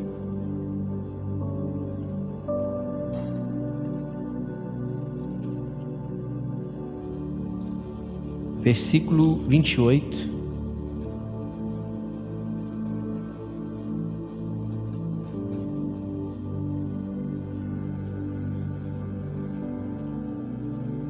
Jesus diz assim: Vós sois os que tendes permanecido comigo nas minhas tentações, e eu vos destino o reino, como o Pai me destinou, para que comais e bebais a minha mesa no meu reino, e vos assenteis sobre tronos, julgando as doze tribos de Israel. Olha só o que Jesus disse: Vós sois os que tendes permanecido comigo nas minhas tentações. Jesus reconheceu quais foram aqueles que permaneceram com ele nas suas tentações. Quais foram os que permaneceram com ele nos desertos, nas aflições.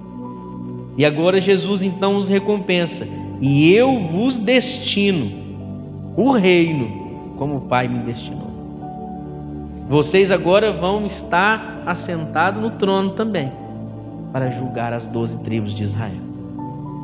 Posição de honra, assentado no trono. E nisto, vale, cabe a nós entender também que a Bíblia está repleta de promessas. Céus e terras passarão, mas minhas palavras não vão de passar. Fiel é aquele que prometeu. Então, como discípulo do Senhor, esteja com Ele nas aflições, nos desertos, esteja na presença de Deus nos bons momentos, mas também nos maus momentos. Seja leal ao Senhor, não só com muito dinheiro no bolso, com muita alegria, mas seja fiel ao Senhor também quando estiver faltando, quando tiver escassez, porque Ele vai dizer: Eu vi que você esteve comigo nas, nas aflições, que você esteve comigo nos desertos, que você esteve comigo nos momentos ruins, não só nos momentos bons. E aí Ele vai nos destinar a Sua promessa, Ele vai nos destinar, Ele vai nos honrar. A palavra de Deus é assim: de Deus não se zomba. Tudo aquilo que o homem semear, ele vai colher. E repito, semeou mal, vai colher mal, mas semeou bem, vai colher bem. De Deus não se zomba. Ele nos dá a justa colheita. Há quem diga que nós podemos escolher o que plantamos, mas não podemos escolher o que vamos colher. Plantou, agora a colheita é sua. Se vira. Mas se plantar bem, vai colher bem, vai gerar alegria, vai ser bênção para as nossas vidas. Né? Então isso é muito importante que a gente seja um discípulo que honre ao Senhor em todo o tempo. Que seja leal ao Senhor nos bons e maus momentos, para que a gente possa sim receber aquilo que Ele tem como recompensa para cada um de nós. E a palavra de Deus diz que a nossa confiança em Deus, ela vai gerar um grande e avultado galardão, vai gerar uma grande recompensa. Paulo vai dizer, se eu não me engano, Romanos 8,18, que as aflições desse tempo presente não se podem comparar àquilo que há de nos ser revelado. Então, as aflições desse tempo presente não pode é, me desviar. As aflições desse tempo presente não pode me desmotivar a ponto de eu não permanecer na fé. Mas eu preciso, nesse tempo de aflição, continuar caminhando com Jesus. Porque as aflições desse tempo presente não se podem comparar com a glória que há de ser revelada para os leais, com a glória que há de ser revelada para os fiéis, para aqueles que honram ao Senhor em todo o tempo. Eu vou fazer aqui algumas citações, eu não vou é, ir lá nas passagens, mas depois você pode ler, é, fica aí como missão para você ler depois, até para a gente ganhar tempo. É, segundo Samuel, depois você lê segundo Samuel, e lá em Samuel vai falar sobre esses assuntos aqui que eu vou estar citando para vocês. Que vai falar sobre Absalão, que vai falar sobre Joabe e que vai mostrar a ação de cada um deles. E eu falei lá na igreja, terminei na semana passada, nessa semana nós já vamos entrar em outro ponto desse estudo que estou fazendo através desse livro, Lealdade e Deslealdade.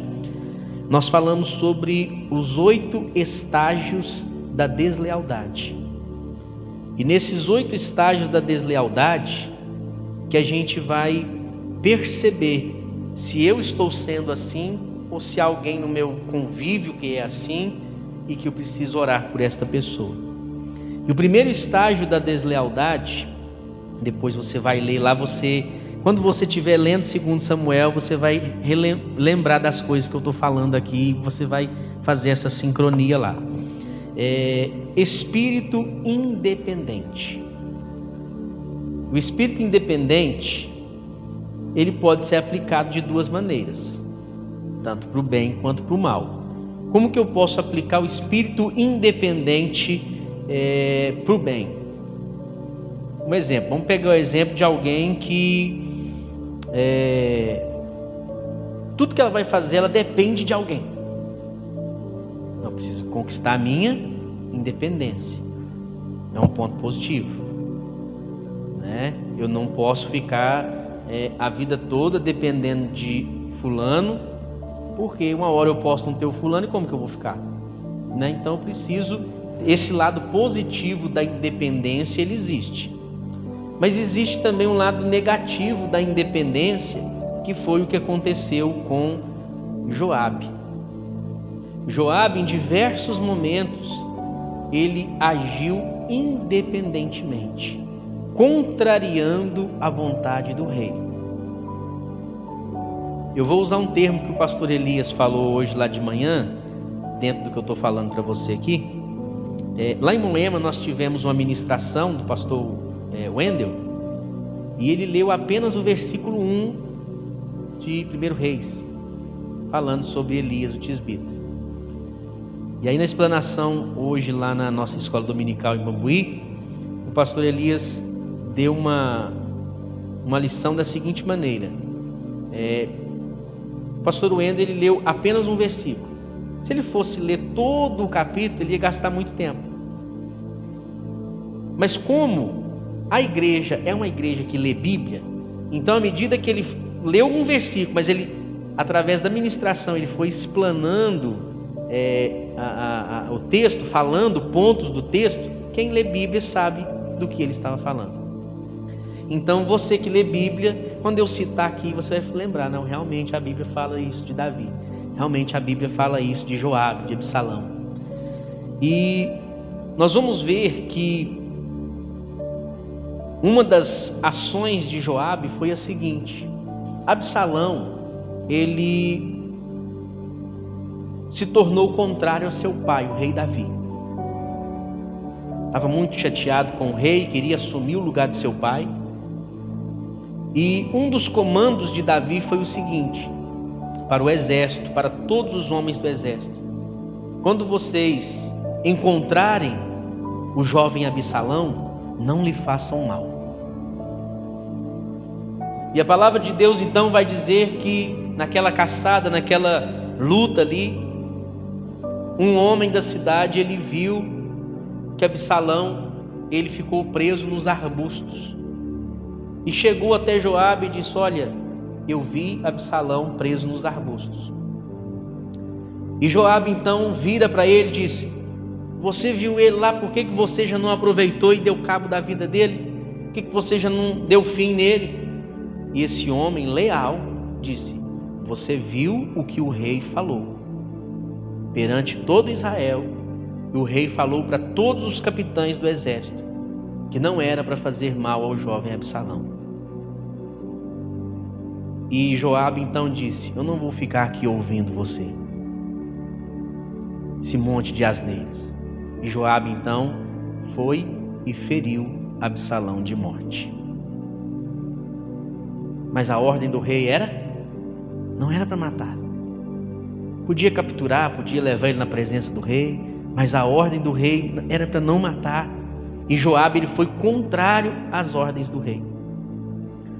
Uma das coisas que Joabe fez também foi que era sabido de todos que quem assumiria o trono era Salomão. E no final, quando Davi já estava ali velho, já começou uma rebeliãozinha, aonde Adonias, um dos filhos do rei, queria assumir o trono. E quem que ficou do lado de Adonias? Joabe.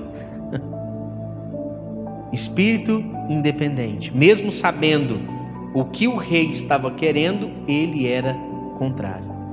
E era um ótimo soldado, era um valente de guerra, era alguém que poderia ter tido maior sucesso ainda, poderia ter sido lembrado de uma maneira bem positiva. Mas por esses pontos nós percebemos que ele é lembrado de maneira negativa pela sua deslealdade. Pela sua deslealdade. E uma aplicação que eu fiz lá foi a seguinte. E aí quando rumou aquela, aquele burburinho, o que estava acontecendo, o profeta chegou na Batseba falou: oh, vai lá, conversa com o rei, explica para ele, lembra ele da promessa que ele fez para você, que era Salomão que ia assumir o lugar dele. E ela foi lá então, conversou e tudo. O rei então toma ali a sua decisão, expõe a sua decisão, Salomão que vai governar no meu lugar. E aí no final de tudo, antes da sua morte, Davi chama Salomão de Salomão. Você vai assumir o reino no meu lugar. E você vai fazer uma coisa para mim. Você não vai deixar que Joabe desça a sepultura em paz. Você viu todo o mal que ele me fez. Porque uma das maldades também que ele fez foi ferir Abner. Quando Abner queria fazer uma aliança com Davi, Aí Davi juntou lá o pessoal de Abner, fez aquele banquete, recebeu o Abner bem. E quando Abner foi embora, Joabe chegou e Joabe ficou sabendo que Abner esteve lá. Alguém chegou para ele contou, disse: "Olha, o Abner esteve aí, o rei recebeu ele com festa". E geralmente tem os intrigueiros, né, quem põe lenha na fogueira, né? Ué, mas aconteceu isso, aconteceu. E ele foi, Joabe foi lá, confrontou o rei achou ruim com o rei, o rei não disse: Essa é a minha decisão. Joabe então envia agora mensageiros, sai da presença do rei, envia mensageiros a Abner, para que Abner volte. E quando Abner voltou, Joabe o matou. E aí o Davi ainda lembra isso a Salomão, lembra todo o mal que Joabe me fez quando ele matou Abner. E aí Salomão então, depois ele vai e ele é, faz o que o seu pai pediu. Mas o foco aqui, espírito independente. Nós temos que entender que toda autoridade é constituída por Deus. Se hoje é, é nós temos aqui é, quem, quem é a autoridade constituída por Deus aqui hoje? Pastor Altedes, correto? Pastor Altedes, até que, né, se resolva, Deus abençoe que venha um pastor para a cidade, fica, né, para cuidar mais de perto, né, das ovelhas, isso é importante. Mas até então ele é a autoridade. Se eu vejo que a autoridade ela está é, fora do propósito, eu vou orar por ela. Eu vou clamar a Deus. Deus, meu pastor está agindo assim. Eu não vejo como correto. Estou em oração por ele dá entendimento, sabedoria. Isso é o que Deus espera de nós. Mas não é que a gente faça rebelião. Não é que a gente seja alguém que divide o reino, mas alguém que procura o bem do reino. Ou de repente eu estou achando que ele não está no propósito, na verdade, quando é eu que estou fora do propósito. E aí, quando eu busco a Deus, Deus vai alinhar as coisas, porque eu vou ter um espírito sensível diante de Deus, para que Deus alinhe as coisas no seu tempo. Estou dando um exemplo, tá? Não estou dizendo que esteja acontecendo, mas um exemplo. Então Deus ele age. É, vamos lá, senão não dá tempo da gente falar o resto. é, o segundo estágio da deslealdade é o espírito da ofensa. E o espírito da ofensa, ele tem dois sentidos. Você pode realmente ter sido ofendido ou você pode ter se sentido ofendido. De repente alguém fala algo com você e te ofende mesmo e sabe, é grosso com você e machuca os seus sentimentos, você foi ofendido. Mas de repente eu estou pregando aqui numa boa e tal, e de repente eu falo algo que você se sente ofendido. E aí o que eu preciso diante disso? Maturidade. Sobre tudo que se deve guardar, guarda o teu coração, porque dele procede as saídas da vida, as fontes da vida. Provérbios 4, 23. Então, eu como cristão preciso ter maturidade, para que quando eu for ofendido ou me sentir ofendido, que eu não venha me tornar alguém desleal por causa daquela ofensa que agora enraizou no meu coração. Porque quando a ofensa enraiza no nosso coração, nós nos tornamos desleais. Porque eu estou ofendido com a irmã, agora eu desejo mal para ela. Agora eu não torço mais para ela. Nada que ela faz eu me sinto feliz, porque eu estou ofendido. E isso aconteceu com Absalão. O que, aconteceu com Absalão?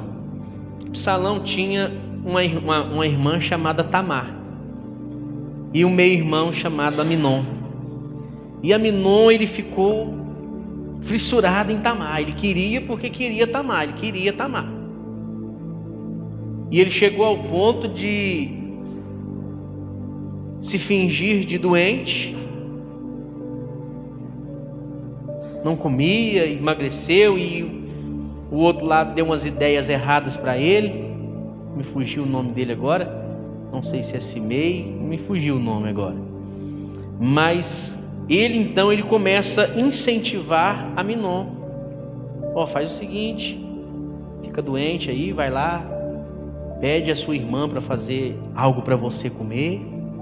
E assim ele fez e pediu o pai dele ainda, deixa minha irmã vir aqui cozinhar uns bolos para mim aqui e tal.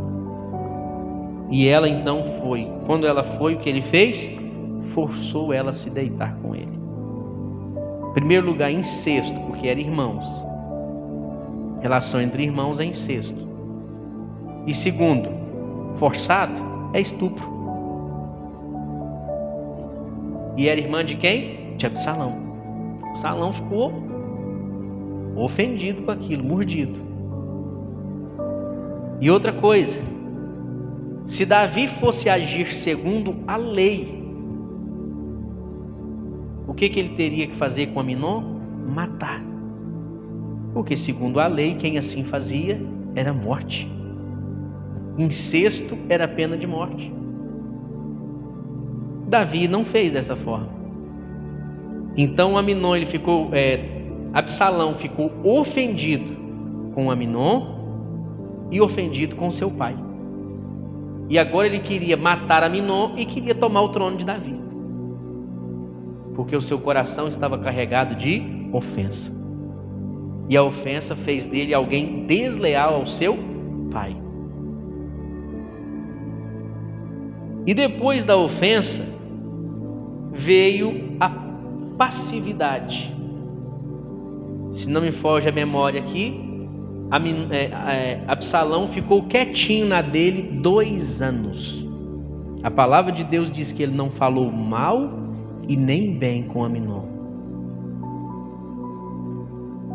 Ele não xingou Aminon e nem falou coisa boa para ele, ele ficou quietinho. Você já viu um ditado assim? Cão que late não morde? né? Usava muito esse ditado.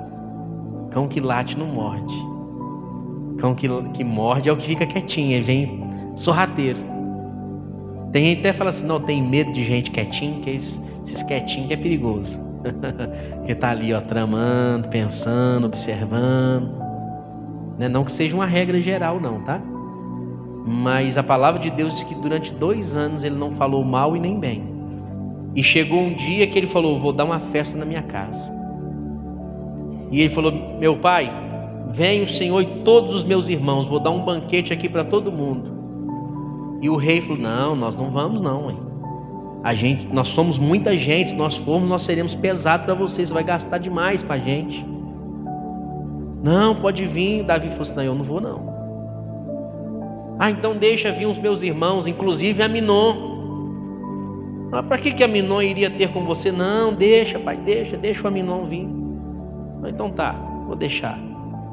E aí o que, que Absalão fez? Conversou com seus servos, disse assim: Olha, quando ele já estiver embriagado do vinho, mata ele. Armou a casinha Arapuca. Quando Aminon estava já alegre do vinho, os servos de Absalão foram e mataram Aminon. Passividade é um perigo também. Vou fazer duas aplicações. Existe a passividade de nascença. Já viu aquela pessoa que desde criança ela é quietinha, ela é na dela, não se envolve muito. Tem, tem pessoas que são assim, mais na dela. Mas tem pessoas não, que elas até eram ativas, mas porque se sentiram ofendidas, agora deram um passo atrás e estão apenas esperando o momento de retrucar. Esperando um momento de ofender, de pagar na mesma moeda. Mas o que que Jesus diz para nós? Dê a outra face. Ele não quer que você ofenda, ele quer que você dê a outra face. Ele não quer que você se vingue, porque ele diz que o dia da vingança pertence ao Senhor. Não é meu o dia da vingança, é do Senhor. Então eu preciso entender isso. Então, cuidado com a passividade. Essa passividade que vai fazendo a pessoa ficar ali apenas maquinando mal. E a palavra de Deus diz que uma das coisas que ele mais detesta é pessoa que maquina o mal. Ele não se agrada. Está lá em Provérbios. É, depois desse ponto, vem o estágio crítico. Vou aplicar dois pontos aqui também, importante. Primeiro, existe a crítica construtiva e a destrutiva. Tem pessoas que elas sabem fazer uma crítica construtiva que vai trazer benefícios. De repente você está aqui na igreja, você percebe algo, você chega no líder, você chega no seu pastor, pastor, estava observando isso aqui e tal, não está legal, né? O senhor já pensou nisso? O que a gente pode fazer para mudar? Acho que ficaria bacana assim, o que o senhor acha? Ao mesmo tempo que você está fazendo crítica, mas você está se colocando à disposição para ajudar nessa mudança necessária. Isso é construtivo. Ao mesmo tempo que você está mostrando um ponto negativo, mas você está estendendo a mão para ajudar. Mas agora, quando é desleal, essa crítica ela é destrutiva. É alguém que começa a criticar. E uma das críticas que eu vou citar aqui a palavra de Deus diz que Absalão, ele se colocava à porta da entrada. Lembra depois, você vai ler lá 2 Samuel para você entender o que eu estou falando. É, ele se colocava à porta da entrada, e quando os homens vinham para que o rei julgasse alguma causa, Absalão fazia assim: Olha, de onde você vem? Qual que é o seu nome? Ah, eu sou fulano de tal, estou vindo de tal região. É. Pena que o rei não colocou ninguém aqui para atender vocês. Começava a criticar o governo de seu pai. Se ele fosse leal, ele chegaria no seu pai e dizia: Pai, está acontecendo essa falha aqui, o povo está vindo, mas o senhor não está lá, nem estipulou ninguém. Vamos colocar alguém lá. Se o senhor quiser, o mesmo fico. Se o senhor quiser mandar alguém, para a gente estar tá atendendo o povo, para a coisa funcionar. Lealdade. Vou dar um exemplo. O bebedouro ali estragou. Você observou, pastor? Estou vendo que o bebedouro ali estragou. Está um calor danado, os irmãos estão tá tomando sua água quente. Fulano ali em cima conserta. Vamos ligar para ele, vamos ver quanto que ele cobra. Construtivo. Ou destrutivo? Pastor só quer saber de recolher os dias da oferta lá. Bebedouro tem um mês estragado. Olha lá, ninguém arruma, fala nada. Crítica destrutiva, desleal. Está sendo usado por Satanás para causar divisão. Para impedir que alguém continue honrando com seus dízimos e suas ofertas. Um exemplo simples. A palavra de Deus diz que a mesma, a mesma boca que abençoa, ela também amaldiçoa. E que essa língua aqui, ó, pequenininha, ela é como é, uma fagulha que é lançada na natureza. Uma pequena bituca de cigarro, ela causa um incêndio em uma floresta. Então, um membro pequenininho que é a nossa língua, ela causa uma grande destruição. E a gente tem que tomar cuidado com ela. Então, estágio crítico. E dentro desse mesmo viés, o próximo tópico é o estágio político. Porque nessa mesma situação onde ele critica o pai por não ter ninguém na porta, ele disse assim: Ah, se eu fosse rei e eu estivesse no comando, seria assim, assim, assim, assim. E a palavra de Deus diz que com isso ele conquistava o coração dos homens de Israel. Político. O que, que um político quer? Ele quer conquistar o nosso coração, ganhar a nossa confiança, para que a gente levante a sua bandeira. E ele então começou a ganhar o coração dos homens de Israel. E os homens de Israel se inclinaram para Absalão. Começaram a andar com ele.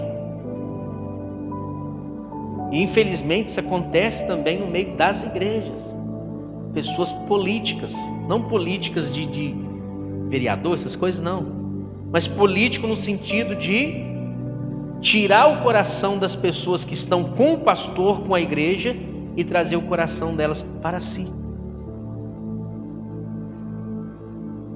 E aí tem pessoas que agem dessa maneira e às vezes até sem um chamado, ele abre uma igreja, que agora ele traiu pessoas para ele, agora eu vou abrir a igreja, agora eu vou ter minha igreja, vou fazer do meu jeito, mas nem chamado não tem nem vocação para aquilo não tem.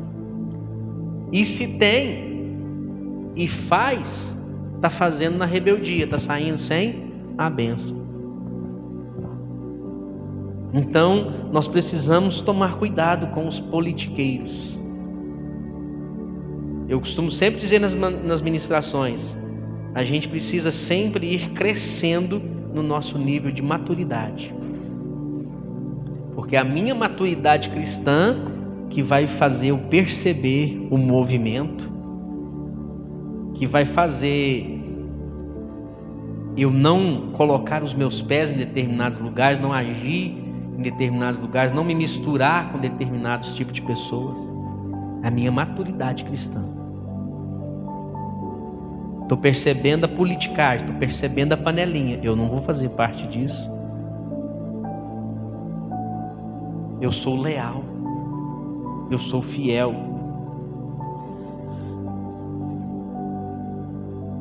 E o antepenúltimo aqui, são faltam três.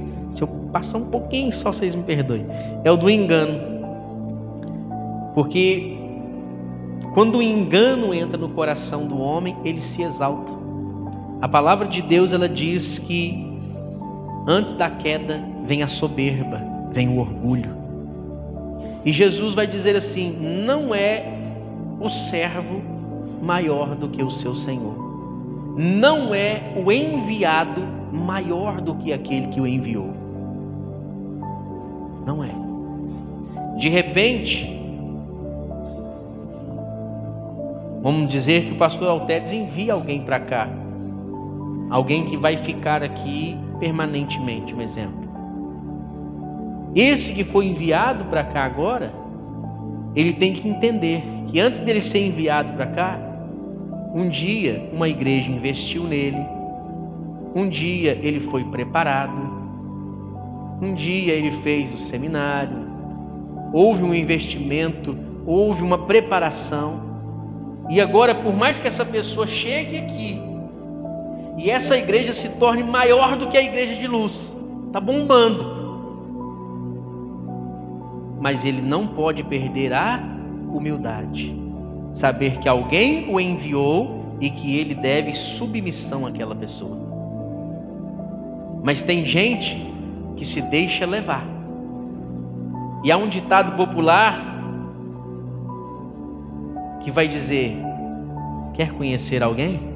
Dê poder a ela. Tem gente que recebe poder e continua humilde.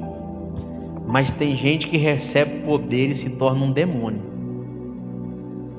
Alguém altivo, alguém que esquece de onde veio, alguém que pisa nas pessoas, alguém que se torna soberbo, orgulhoso, porque agora ele está no auge, agora ele está, né, ele está bombando. E aí ele esquece de onde ele veio. Mas a palavra de Deus já orienta. A humildade precede a honra mas a soberba precede a queda. Aquele que age dessa forma, ele vai cair. Não é o servo maior do que o seu Senhor. Jesus ele disse que os seus discípulos fariam obras maiores do que ele fez. E de fato isso acontece. Se não me falha a memória, se eu não estou enganado, Jesus, ele não andou ali muito longe dos arredores de Israel, se não me engano. Se eu não me engano, tá? Se eu estiver enganado, depois você pesquisa aí que a internet conta tudo. se eu não me engano, 300 quilômetros, 500, não, não passou disso, de, de distância de Israel. Jesus não escreveu livros, livros e livros e livros. Jesus não foi do outro lado do oceano, no outro continente pregar. Seus discípulos foram. Mas isso não faz deles maiores do que Jesus. Eu posso, de Bambuí, ser enviado lá para outro continente. Posso fazer. É, evangelizar milhares de pessoas, como nós já vimos aí vários pregadores que vão para eventos e ali tem milhares e milhares de pessoas. Jesus fez isso? Não. Mas ele foi o que enviou. E não é o enviado maior do que o que enviou. Aquele que me deu um chamado, uma vocação, eu não sou maior do que ele. Então, muitas pessoas se deixam levar pelo engano porque deixam o sucesso, o orgulho subir no coração. E isso é o motivo de nós tomarmos muito cuidado. E o penúltimo, depois de tudo isso, de todos esses estágios, agora a rebelião se torna escancarada. Porque a rebelião, ela começa desse jeito que eu falei para vocês aqui, ó.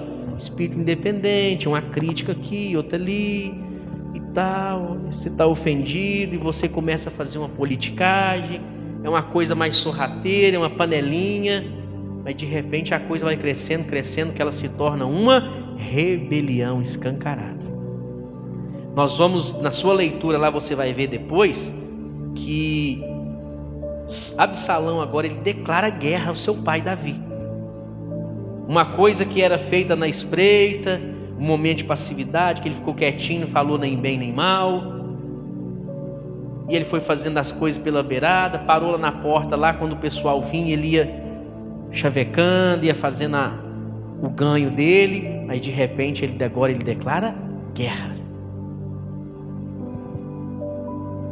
E ele quer matar o seu pai, ele quer assumir o trono. E há pessoas que agem exatamente desta mesma forma. A rebelião ela vai sendo formada. Dentro de um contexto teológico, nós vamos ver que Satanás, ele não se revoltou sozinho. Aquele que era um anjo de luz e agora é um demônio caído, ele não se revoltou do nada. Dentro de um contexto teológico, nós vamos entender que uma terça parte dos anjos o acompanharam. Então, primeiro ele teve que o quê? Ganhar pessoas para estar ao seu lado. E você vai fazer a leitura lá, na, lá em Samuel, você vai ver que os homens que acompanharam Absalão nem sabiam direito o motivo por que estavam acompanhando. E isso é um perigo. Tem gente que se envolve em briga que ele nem sabe direito o que, que ele está que que tá se envolvendo. Ele compra uma briga que ele nem sabe o que, que, que briga que é essa. Ele vai na onda. Esses dias eu vi uma, um, um vídeo na internet. E esse vídeo, o, o título dele era assim. É... Ah, me fugiu aqui o título, mas era, uma, era um rapaz que estava conversando online ali com uma, uma, uma mulher que ela era feminista. E ele, e ele então faz algumas perguntas para ela. Quais são os três pilares do feminismo? É, eu não sei. E ele começa a questionar ela e ela não sabia se defender. Então, ou seja, é alguém que está numa briga é alguém que está levantando uma bandeira do feminismo, mas nem conhece a causa por que está lutando. E homens que acompanharam Absalão e nem sabia que a vontade de Absalão era matar o rei. Capaz que se soubesse não tinha ido. Tem coisas que se a gente souber a gente não vai. Então por isso que a gente tem que tomar cuidado para não ir na onda.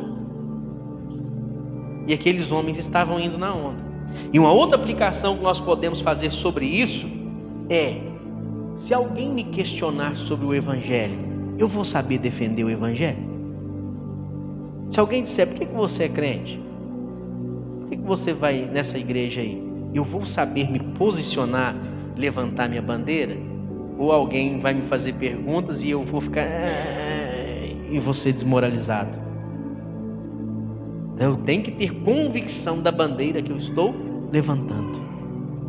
E isso eu só vou ter convicção entendendo a palavra, conhecendo realmente a palavra, conhecendo o Evangelho. E para encerrar, é, nós já passamos três minutinhos aqui no horário que é habitual, né? Pena de morte. Pena de morte é todos que foram desleais, todos os homens que foram desleais na palavra de Deus, a pena deles foi morte. Joabe morreu, como nós citamos aqui, e morreu a espada, porque Davi falou: "Você vai matar Joabe". Salomão, não deixa Joabe descer a sepultura em paz. Absalão foi desleal, também morreu. Judas foi desleal, morreu. Sentença de morte. Satanás, anjo de luz, Lúcifer, não tem mais lugar de arrependimento para ele. Lá em Ezequiel 28 está dizendo que ele se vangloriou por causa da sua formosura, ele quis estar no mais alto lugar, mas agora Deus tira toda a sua glória, tira todo o seu brilho e já não há mais lugar de arrependimento para ele. Se eu e você em algum momento a gente foi desleal, tem lugar de arrependimento para nós. A gente pode dobrar do Senhor e dizer: Senhor, me perdoe pela minha deslealdade. Eu fui infiel, Senhor. eu estou arrependido. E a palavra de Deus diz que aquele que confessa e deixa alcança misericórdia. Mas para Satanás já não tem misericórdia. E até porque o bicho é ruim, ele não vai se arrepender também não. Pedro foi desleal ao Senhor. Mas vamos fazer um contraste aqui entre Pedro e Judas. Judas foi desleal. E o que que Judas fez? Foi lá e se matou. Ficou tão desesperado, se matou. Pedro chorou amargamente, porque ele negou Jesus três vezes. Jesus disse: Você vai me negar três vezes antes que o galo cante. Negou Jesus, terceira vez o galo cantou. Chorou amargamente, lembrou de tudo que Jesus disse. Chorou, chorou, chorou, mas se arrependeu e se tornou um grande ganhador de almas. Se tornou alguém leal a ponto de morrer por amor ao Evangelho. E a história diz, a história, não está na Bíblia, a história diz que quando Pedro foi morrer, eles também o crucificaram. E a história diz que ele disse: Eu não sou digno de morrer como meu Senhor. Ponha a cruz de cabeça para baixo. E ele foi crucificado de cabeça para baixo. Porque ele não se achava digno de ser crucificado como o Senhor. Assim a história declara. Temos grandes historiadores bíblicos, né, que estudam isso, que correm atrás. Ele se tornou leal ao Senhor. Ele teve o seu momento de deslealdade, mas chorou amargamente, se arrependeu e disse: Eu preciso ser leal ao Senhor. E Jesus já tinha orientado ele: Pedro, tu me amas? Amo, Senhor. Pedro, tu me amas? Pedro, Pedro, quando você converter de verdade, apacenta as minhas ovelhas. Aí Pedro converteu de verdade e apacentou as ovelhas. Pedro se converteu de verdade, se tornou um grande ganhador de almas. Então, não vamos chegar nesse estágio, não, porque nesse estágio da pena de morte, a primeira morte que acontece é a morte espiritual. Você morre espiritualmente. E se você não voltar para Jesus, estando morto espiritual, agora você morre fisicamente, você agora está condenado ao inferno por causa da deslealdade. Então é tempo de nós declararmos: serei um servo fiel e leal ao Senhor. Nome de Jesus. Vamos ficar de pé.